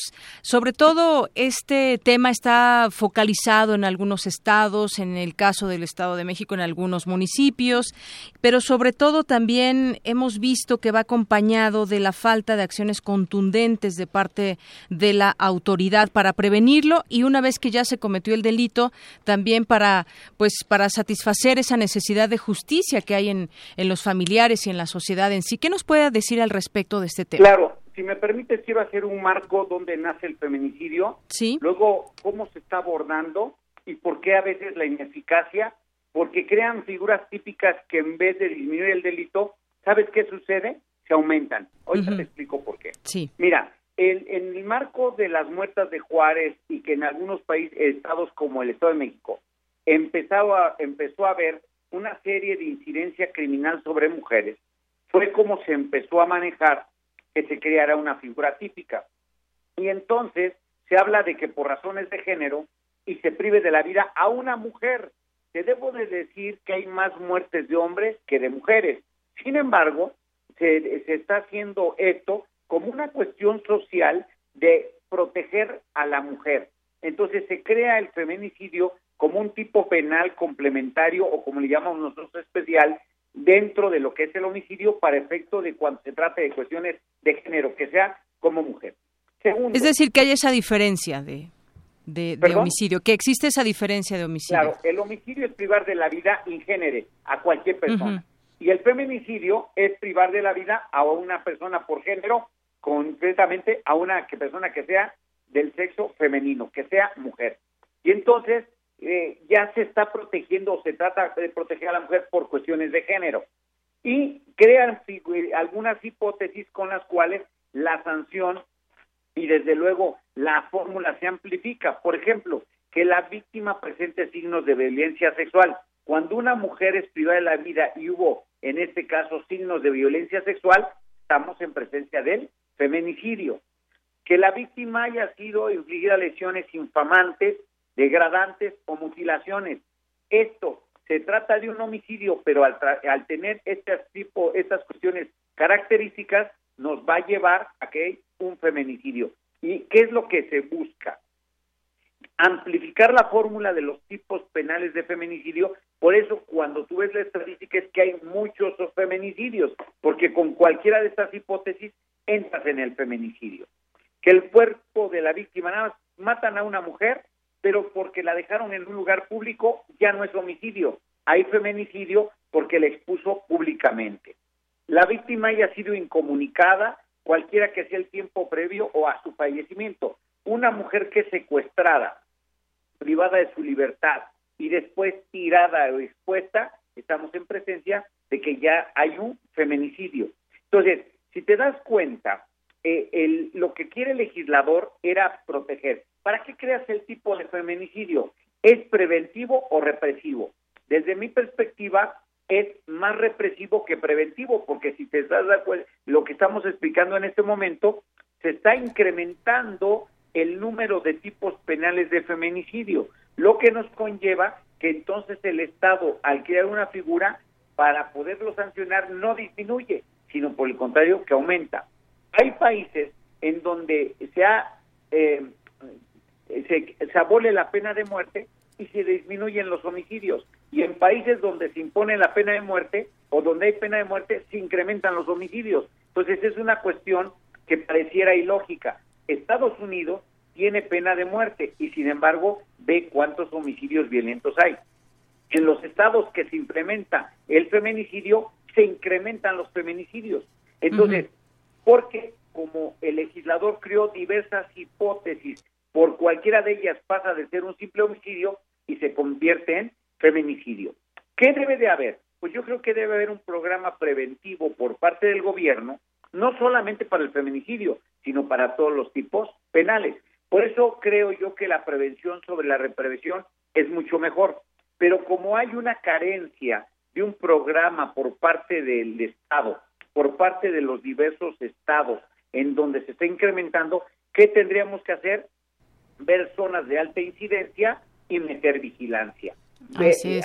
trabajar sobre las cuestiones donde hay parques oscuros, donde hay terminales de autobuses que las mujeres van a subir y van a utilizar, bueno, mayor vigilancia y policía encubierta que pueda prevenir y antes de que priven de la vida detener a estos sujetos. Así es, creo que ese contexto que nos da nos aclara bastante eh, cómo está el tema del feminicidio. Sin embargo, ya a la hora de procurar justicia, lo que hemos visto es que muchas veces, pues la autoridad no está, eh, no satisface las necesidades de la gente que lleva a cabo una denuncia. Hemos visto que muchas veces son los propios familiares los que, los que con sus propios medios están haciendo llegar eh, pruebas o elementos de investigación a las autoridades. Hay también ahí como eh, un vacío de autoridad y yo no, yo no creo que sea un tema de leyes. Las leyes están bien, sino que no se están aplicando de manera correcta. ¿Cómo ve usted este, este punto de vista? Coincido eh, parcialmente contigo porque esta es parte de lo que estoy diciendo es muy real. Las autoridades a veces no están preparadas. Las autoridades a veces están esperando a que la gente llegue a denunciar y que de entonces ellos empiecen a actuar, cuando realmente lo que tendrían que hacer es prevenir para que no tengan que venir a denunciar con ellos.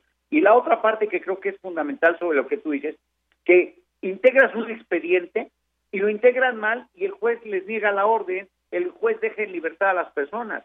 Tienes un caso muy famoso en Chihuahua.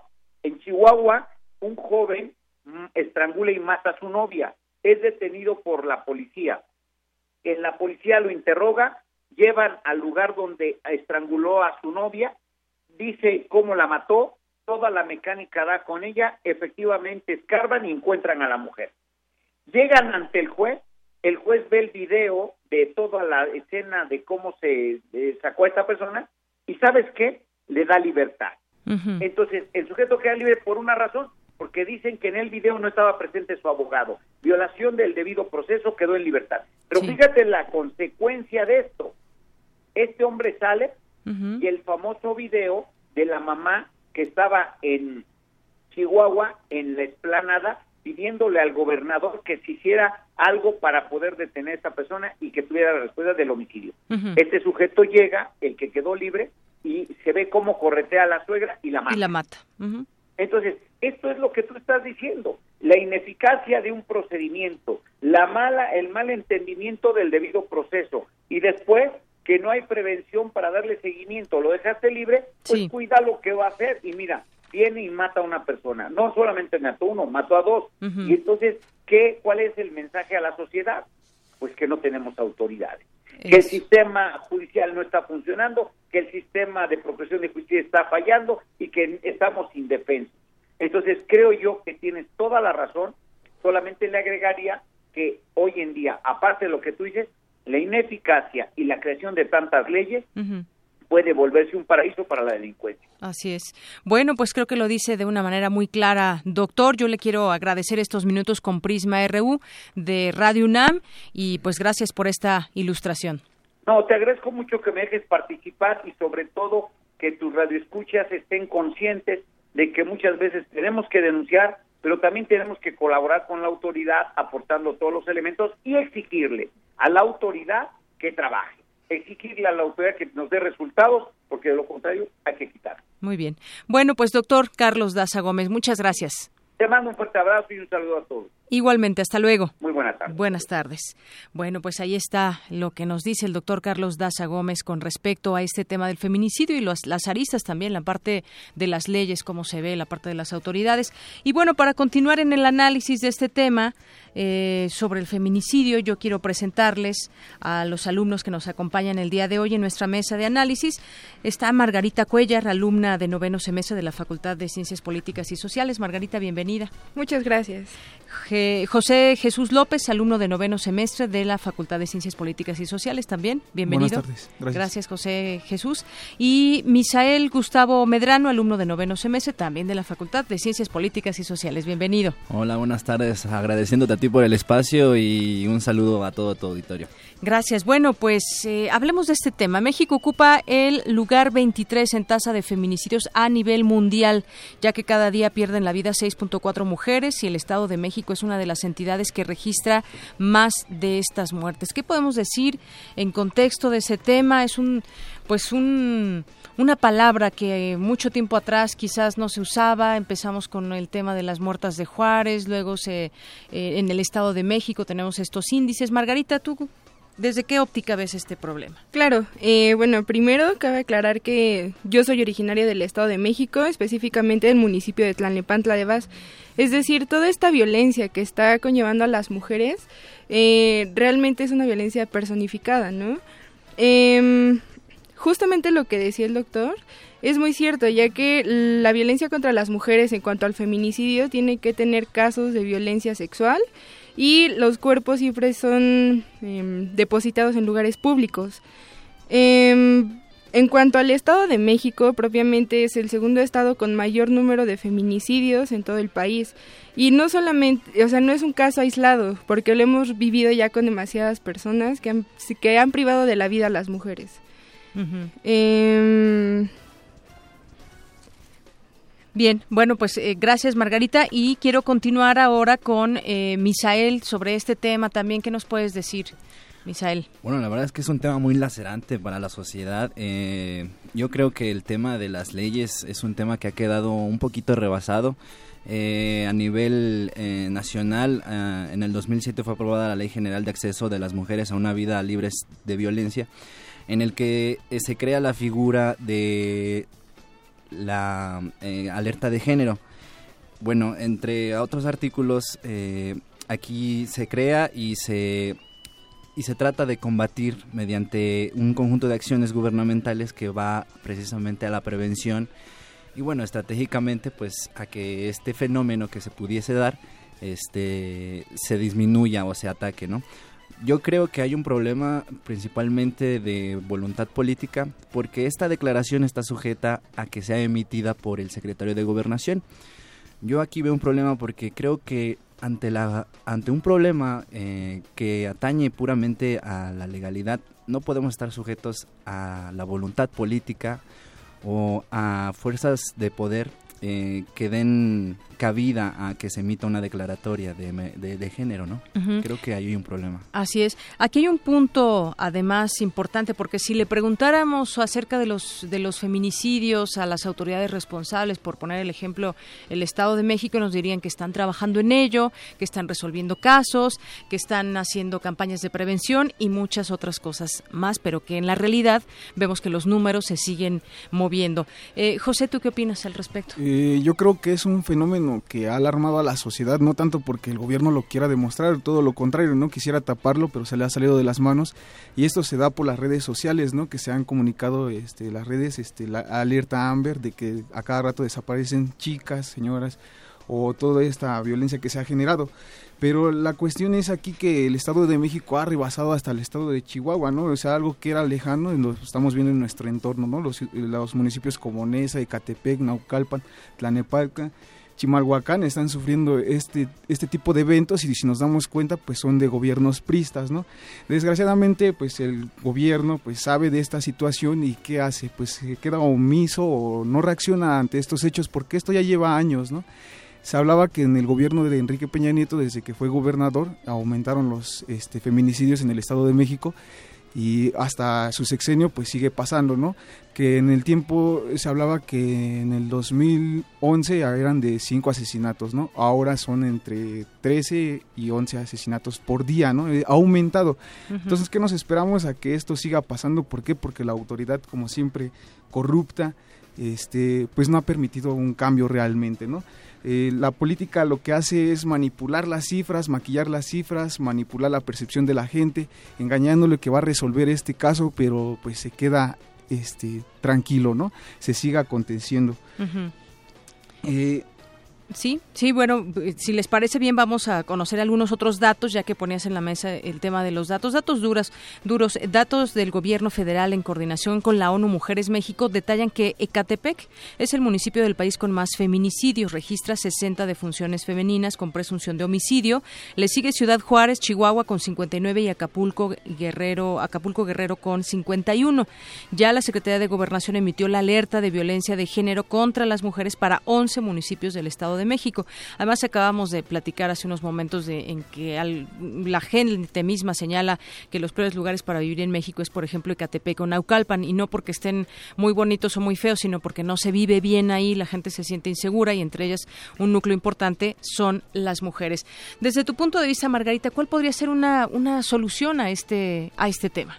Pues pienso que la violencia de género no solamente se da hacia las mujeres, eh, definitivamente todos los problemas que aquejan a la sociedad viene desde la estructura de un sistema educativo deficiente. Si desde pequeños nos enseñaran el respeto hacia el otro, que la misoginia desde los niños no la implementen, pienso que esa sería una gran medida preventiva hacia estos delitos. No se tiene que esperar a que llegue el asesinato de las mujeres o la violencia, mientras se puede prevenir desde que los niños son pequeños. Muy bien. ¿Qué nos dices, Misael, al respecto? Bueno, la verdad es que eh, yo considero que en la, ciudad, eh, ciudad Juárez, perdón, eh, muestra un ejemplo de que cuando hay voluntad política y además coordinación y trabajo para solventar o solucionar estos problemas, pues se tiene un, un buen resultado. ahora Ciudad Juárez, si bien fue el lugar donde germinó la violencia como feminicidio, eh, ahora en la actualidad hasta se presumen los mismos alcaldes de ser una de las ciudades más seguras del país. Y bueno, yo también lo vería como un problema de patología social, educativa, cultural. Claro que eh, responde a muchos eh, aspectos, pero creo que una forma de combatirlo o hacer una contraofensiva sería no solo institucional o gubernamental, sino también ciudadana. Creo que nosotros como ciudadanos, a través de la educación, eh, y, bueno, a través de otras herramientas podemos participar para que estas, eh, estos sucesos dejen de, de, pasar, ¿no? Sí, justamente pones eh, bien en la mesa un tema, es un problema social, un problema de autoridad, nos preguntamos, porque, por ejemplo, el Observatorio Ciudadano en contra de la violencia, desaparición y feminicidio en el Estado de México dice que hay una violencia institucional de una forma desmedida, porque ellos no tienen la sensibilidad con la víctima. Y algo que comentaba hace unos momentos con el doctor eh, Daza Gómez, le decía, muchas veces la autoridad al ser casos pues que les son ajenos, pese a que les toca resolver estos casos, a veces se sienten tan ajenos, no tienen esa sensibilidad y dejan pasar elementos que incluso la gente tiene que, irles a llevar, llevarlos de la mano prácticamente para que se pongan a trabajar e investiguen. ¿Qué nos dices, José? Pues sí, efectivamente, ¿no? La falta de empatía de las autoridades no ha permitido que se resuelvan este caso, ¿no? Por ejemplo, nos surge unas preguntas muy interesantes. ¿Por qué sigue pasando esto? Quiénes participan dentro de esto y qué tiene que ver el mercado de tratas de blancas con todo esto, porque estaba yo viendo los medios de comunicación y hablaban y decían de reportes de víctimas que, que habían sido golpeadas por sus parejas, ¿no? violadas y asesinadas. Pero también estaba viendo que hay chicas que han desaparecido de entre 12 y 16 años que han desaparecido y no se encuentran sus cadáveres, ¿no? Entonces, esto es un gran negocio para el mercado negro, eh, para la trata de blancas que se está permitiendo en un país como lo es México, que antes no se veía, pero desgraciadamente como estamos cayendo eh, económicamente, estamos mal, pues pasan este tipo de eventos, ¿no? La violencia se genera y pues se sale de control, ¿no? Bien, pues yo quisiera que ya fuéramos eh, cerrando un poco el tema eh, con alguna conclusión que ustedes tengan. Eh, decíamos y hablábamos de ese tema de la descomposición social que a, su vez es alimentada por la autoridad, porque muchas de estas personas que han llevado a cabo violaciones o asesinatos a mujeres están impunes, muchos de ellos están libres porque no se logran conjuntar los elementos para que puedan permanecer en la cárcel. O el mismo caso que nos decía el doctor que, que sucedió con esta madre de una víctima que estuvo con las autoridades pidiendo, llevando elementos y al final de cuentas dejan eh, a esta persona libre y va y la mata porque le estaba generando mucho ruido y va con sus investigaciones la propia madre iba a hundirlo en, en la cárcel. Hay una descomposición social, sí, hay que reconocerlo, pero ¿qué se está haciendo para ello? Eso, esa sería la pregunta. ¿Con qué te quedas, eh, Margarita? Eh, bueno, yo en cuanto al feminicidio puedo posicionar dos aristas, tanto lo social como lo, lo de las autoridades. Eh, pienso que de ambas partes ha habido una deshumanización hacia, hacia este, este tipo de delito y así como la burocracia que esto conlleva, ¿no? Eh, nos platicaban de un caso muy cercano eh, de una grabación hacia su persona. Ella intentó denunciar, pero le dijeron que iba a perder tiempo, dinero y por tanto no pudo realizar lo que tenía que hacer en cuanto a, a la ley. Eh, Sí, ese es otro punto, no hay confianza, no hay confianza de parte de, pues, de las víctimas muchas veces porque no sabemos y, en ocasiones hemos visto que son mal llevados los casos y entonces de pronto puede ser exponerte como mujer también. O la violencia que eso pueda conllevar, ¿no? Exactamente. Eh, también en cuanto a la deshumanización de las autoridades de la que platicabas, creo que es muy importante porque a fin de cuentas vemos las víctimas de los feminicidios como números, como estadísticas, pero realmente no sabemos que esa mujer que murió, a la que asesinaron, a la que violaron, la que violaron antes de ser eh, agravada, ella es hija, que es madre, que es hermana de alguien. Entonces solo lo traducimos a datos y nos deshumanizamos totalmente de lo que nos está eh, aquejando.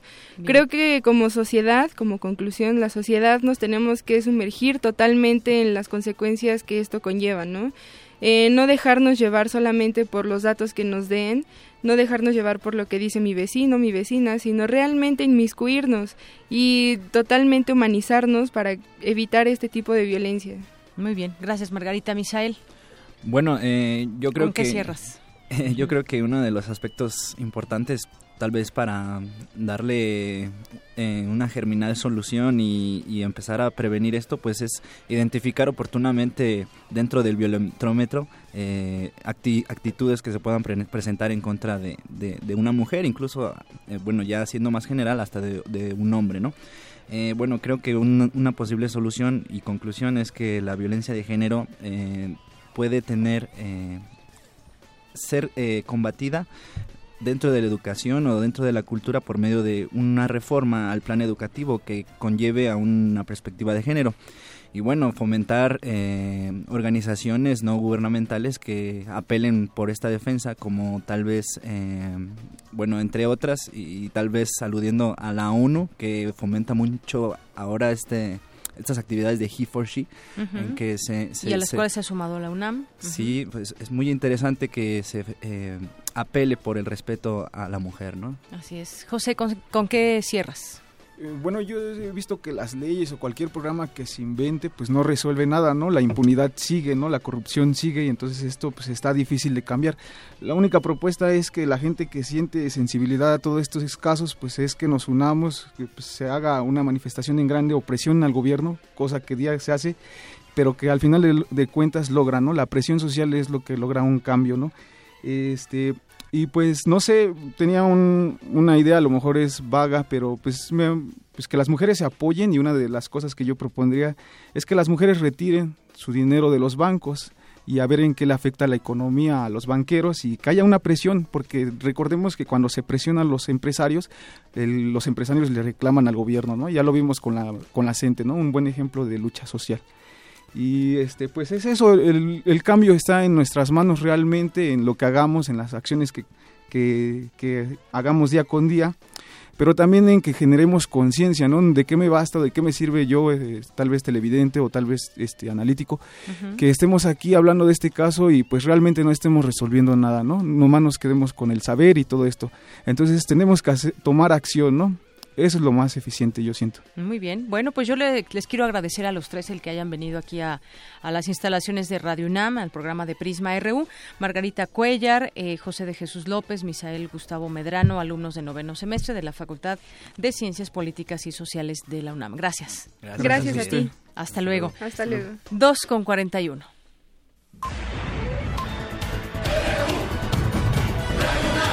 Prisma RU.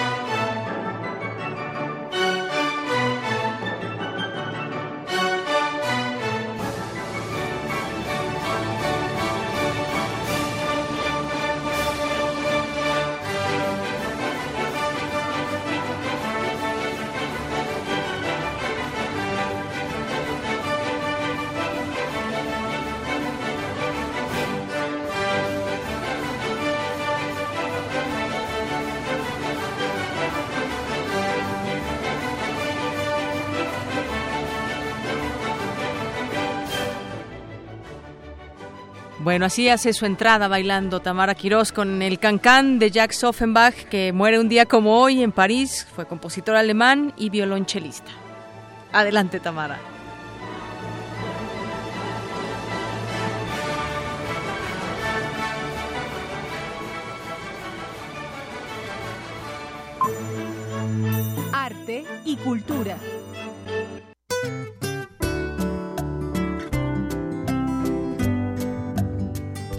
Después del cancán más relajadita.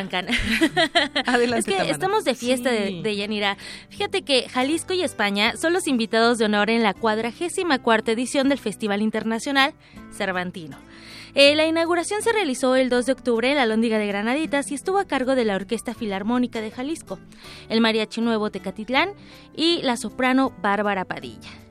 Eh, también en esta edición se dio lugar al coloquio cervantino en su edición número 26, con el eje temático La trascendencia de Cervantes en las, en las artes, y se galardonó a la escritora Margot Glantz con la decimosexta presea cervantina.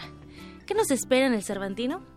Pues ya mañana, estaremos ahí transmitiendo jueves y viernes, Tamara. Exactamente. Y ya les platicaremos todo lo que veamos, todos los eventos que hay de talla internacional. De hecho, sí, van a, van a haber eh, eventos musicales, obras de teatro, circo, rap. Y como lo diría el escritor Jorge Volpi, director también del Festival Internacional Cervantino, México es quijotesco, tiene algo de loco, de demencial. Yo creo que sí, somos un poquito felices, digo, no por nada bailamos también cancan aquí en la cabina, ¿no? Y además, eh, para aquellos que les gustan las redes sociales y escribir, este viernes podremos tuitear, así, tuitear, sobre el Quijote con el hashtag CBSQ, C mayúscula, V, S, Q mayúscula, y el escritor Luis Vidente Mora Vicente Mora eh, seleccionará los mejores tweets para armar un relato.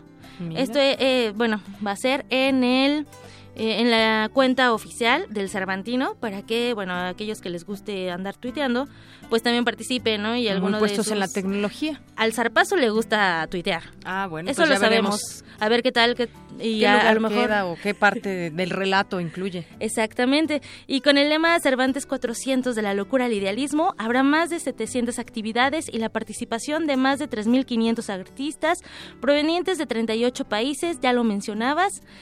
Prisma Reú, estará presente mañana jueves 6 y el viernes 7 de octubre en una cobertura especial. Y bueno, pues entonces nos escuchamos mañana desde Guanajuato. Claro que sí. Yo voy por mi, por mi maleta a ritmo de cancan. Muy bien, muchas gracias Tamara. Buena tarde. Buenas tardes. Zarpazo RU.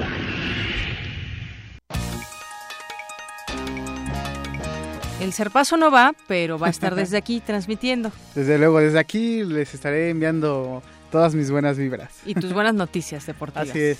Y bueno, pues si te parece comenzamos con la información deportiva porque ya estamos a tres semanas de que comience el Gran Premio de México de la Fórmula 1 y dentro de este marco se llevará a cabo el festival El Sabor de la Fórmula 1 en el que participarán 80 restaurantes de la Ciudad de, de México.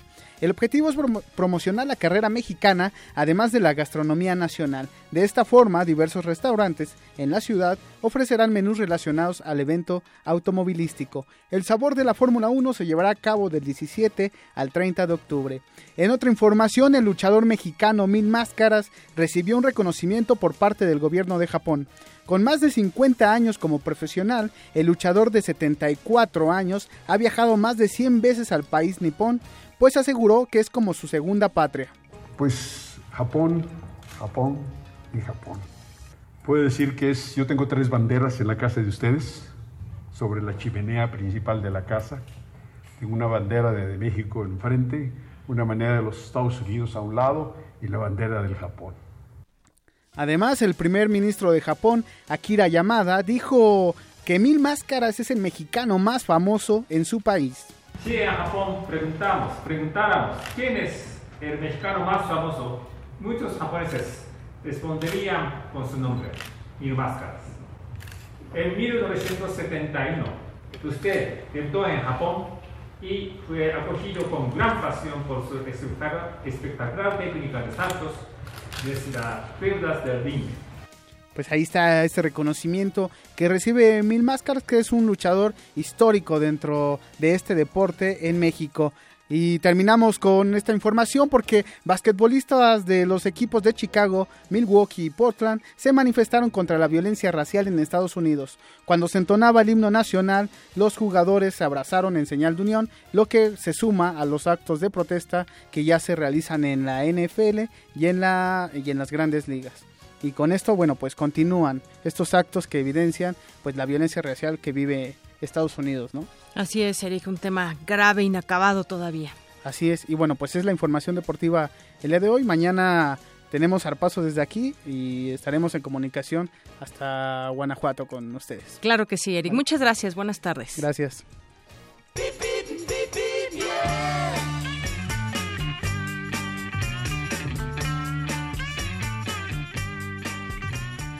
Y nos enlazamos para la información del tráfico y otras cosas con Dulce María Aguilar, estudiante de Comunicación y Periodismo de la FES Aragón. Dulce, buenas tardes.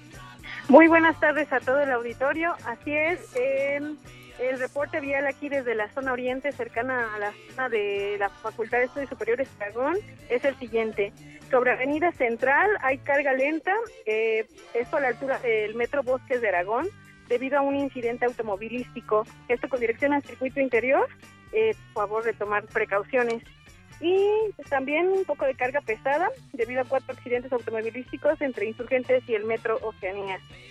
Y una más eh, sobre avenida de 608 entre el tramo de eje Cisco y el circuito interior.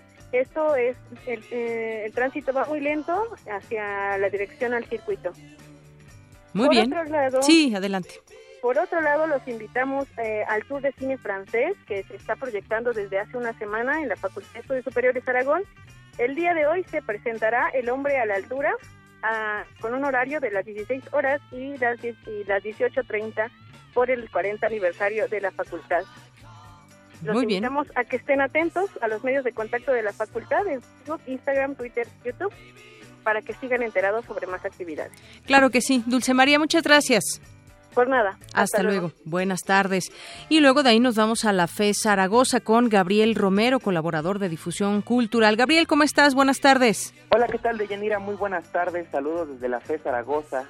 Eh, el día de hoy informamos que la glorieta de Cabeza de Juárez se encuentra afectada debido a embotellamientos en el cruce de la calzada Zaragoza y la avenida Adolfo López Mateos, en todos los sentidos. Así que tomen precauciones, ya que esto afecta a las dos entradas principales para ingresar a la facultad. Si vienen de más al oriente, anunciamos que hay tráfico bastante pesado en la autopista México-Puebla, exactamente en el distribuidor vial para incorporarse a Zaragoza. Y a la altura del metro Acatitla siguen obras de mantenimiento, así que de igual forma el tránsito es lento. Y para todo aquel que ha querido o ha necesitado desarrollar aplicaciones interactivas sin ser programador, informamos que el Centro de Tecnologías para el Aprendizaje de la FE Zaragoza invita al seminario en desarrollo de aplicaciones interactivas, sin importar a qué carrera pertenezcan o qué profesión desempeñen, con inscripciones abiertas. Para mayor información, visita nuestra página zaragoza.unam.mx. Muy bien, pues muchas gracias, Gabriel. Gracias, Deyanira. Bonita tarde. Gracias, igual para ti. Y bueno, en otro punto hay en Avenida Aquiles Cerdán, presenta circulación constante a la altura de Hacienda Sotelo, vialidad inmediata al Colegio de Ciencias y Humanidades Azcapotzalco. Por otra parte, si tienes como propósito, más bien como destino, la preparatoria número 3, Justo Sierra, hallará circulación constante en Avenida Eduardo Molina, procedente de Calzada San Juan de Aragón y con dirección a Oriente 157. Y de igual manera, si tu destino es la de Ciencias Políticas y Sociales, hallarás buen desplazamiento en el circuito Mario de la Cueva desde el circuito de investigación científica hacia Avenida Insurgentes.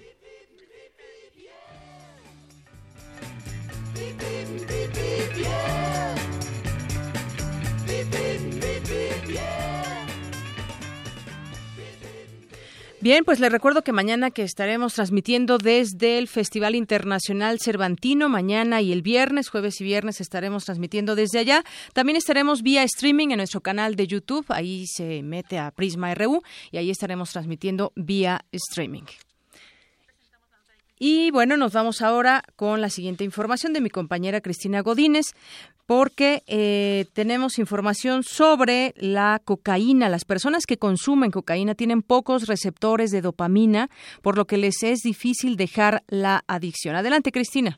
De Yanira Auditorio de Prisma RU, un estudio elaborado en Estados Unidos por el Instituto Nacional sobre Abuso de Drogas reveló que tener pocos receptores de dopamina puede causar adicción a la cocaína. Al respecto, la doctora Diana Tapia Pancardo, de la Facultad de Estudios Superiores Iztacala, explicó lo que causa en el cerebro tener los niveles bajos de ese neurotransmisor. Definitivamente la persona cursa con sensaciones de depresión, de ansiedad, de, de poca estimulación para sentirse con ganas de vivir, con alegría. Entonces, pues definitivamente la cocaína, al ser una sustancia estimulante del sistema nervioso central, pues cubre esta función de inyectarle ganas, de inyectarle placer, de inyectarle esa sensación agradable al individuo y definitivamente pues es una situación que enamora a nuestros adolescentes que son los grupos más vulnerables. Para el especialista, en los cambios plásticos a nivel cerebral compiten las sustancias externas con los neurotransmisores, y entonces la droga desplaza la función de la dopamina. De ahí que la dependencia a la sustancia sea tan poderosa. Y definitivamente la cocaína es considerada una droga dura que tiene este impacto de manera brutal. La persona que consume cocaína deja muy grabado en su memoria esa primera sensación y todo el tiempo que se maneja como codependiente o como dependiente de la sustancia va a estar en busca de esta primera sensación, la cual nunca va a llegar. Solamente fue una vez lo que logró sentir eso. Por eso es que van aumentando la dosis y la dosis en busca de esta sensación tan placentera e inigualable. En el análisis de referencia se menciona que tener pocos receptores de dopamina tipo D2, sufrir un desplome en la producción del neurotransmisor provocado por las drogas y la ruptura de circuitos en la corteza órbita frontal explica que las personas consumidoras no cuenten con la capacidad de dejar la dependencia a la droga solo con fuerza de voluntad. Este es el reporte. Buenas tardes. Gracias, buenas tardes, Cristina. Y nos vamos ahora con Dulce García. La legislación referente a los jóvenes delincuentes debe cambiar con el objetivo de prevenir delitos. Adelante, Dulce. ¿Qué tal, Dayanira? Buenas tardes a ti y al auditorio. Hace unas semanas, en Coahuila, un joven de 13 años de edad asesinó a su novia, una niña de 11 años. Javier, alias el demonio, era consumidor de alcohol, marihuana, inhalantes y otras drogas, y hoy se encuentra recluido en un centro de salud mental. Para el doctor René Jiménez Ornelas, coordinador de la Unidad de Análisis sobre Violencia Social del Instituto de Investigaciones Sociales de la UNAM, actos de violencia extrema como el que cometió este joven tienen su origen en las difíciles condiciones sociales que imperan en el país. Y todo parece indicar que desafortunadamente no hay políticas de seguridad políticas de atención, no solamente en términos de violencia, sino inclusive de atención de adicciones que está llevando a jóvenes, este prácticamente niño, en donde el consumo de resistol como el alcohol, como fumar marihuana, etcétera, está llevando a situaciones extremas donde definitivamente la sociedad mexicana está siendo víctima. El experto aseguró que se debe implementar una estrategia de prevención. El detectar en su momento a estas personas puede evitar no solamente violencia, asesinatos, sino inclusive ondas, consecuencia hacia el contexto social, hacia los familiares, hacia los mismos amigos que definitivamente dan ese marco de violencia y ese marco de miedo. Y esto hay que decirlo, también esto es un paso a ese binomio que hemos platicado en donde el, la corrupción, la impunidad, el miedo son igual a violencia. Por su corta edad, Javier no irá a prisión.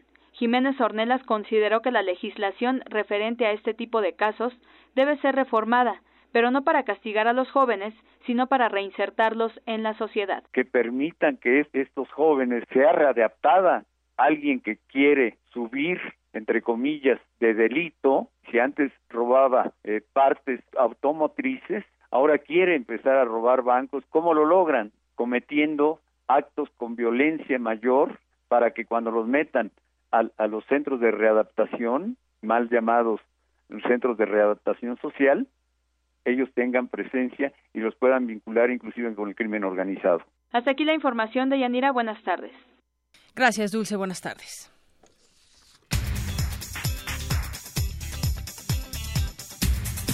Dos con 57 minutos y nos vamos a la información de última hora con Vicky Sánchez, que ya está aquí con nosotros. Adelante, Vicky. Hola, Deyanira y Auditorio. Buenas tardes.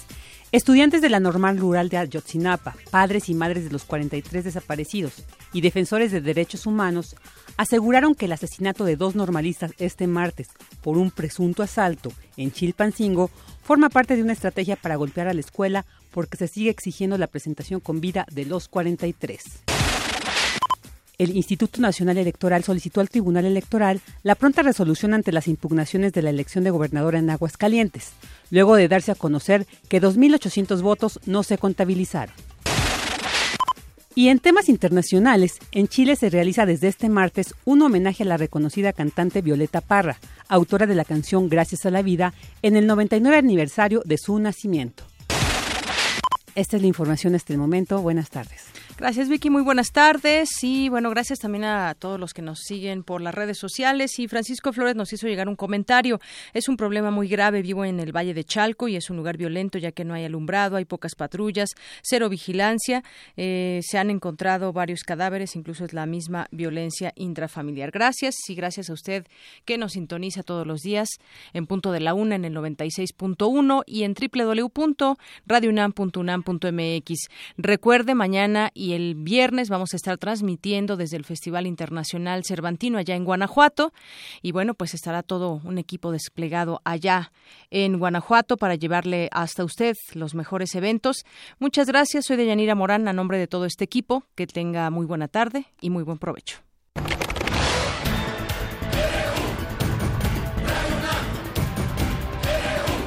Prisma RU los perfiles del acontecer universitario de México y el mundo en una frecuencia. De lunes a viernes, de una a 3 de la tarde. Radio UNAM, clásicamente informativa.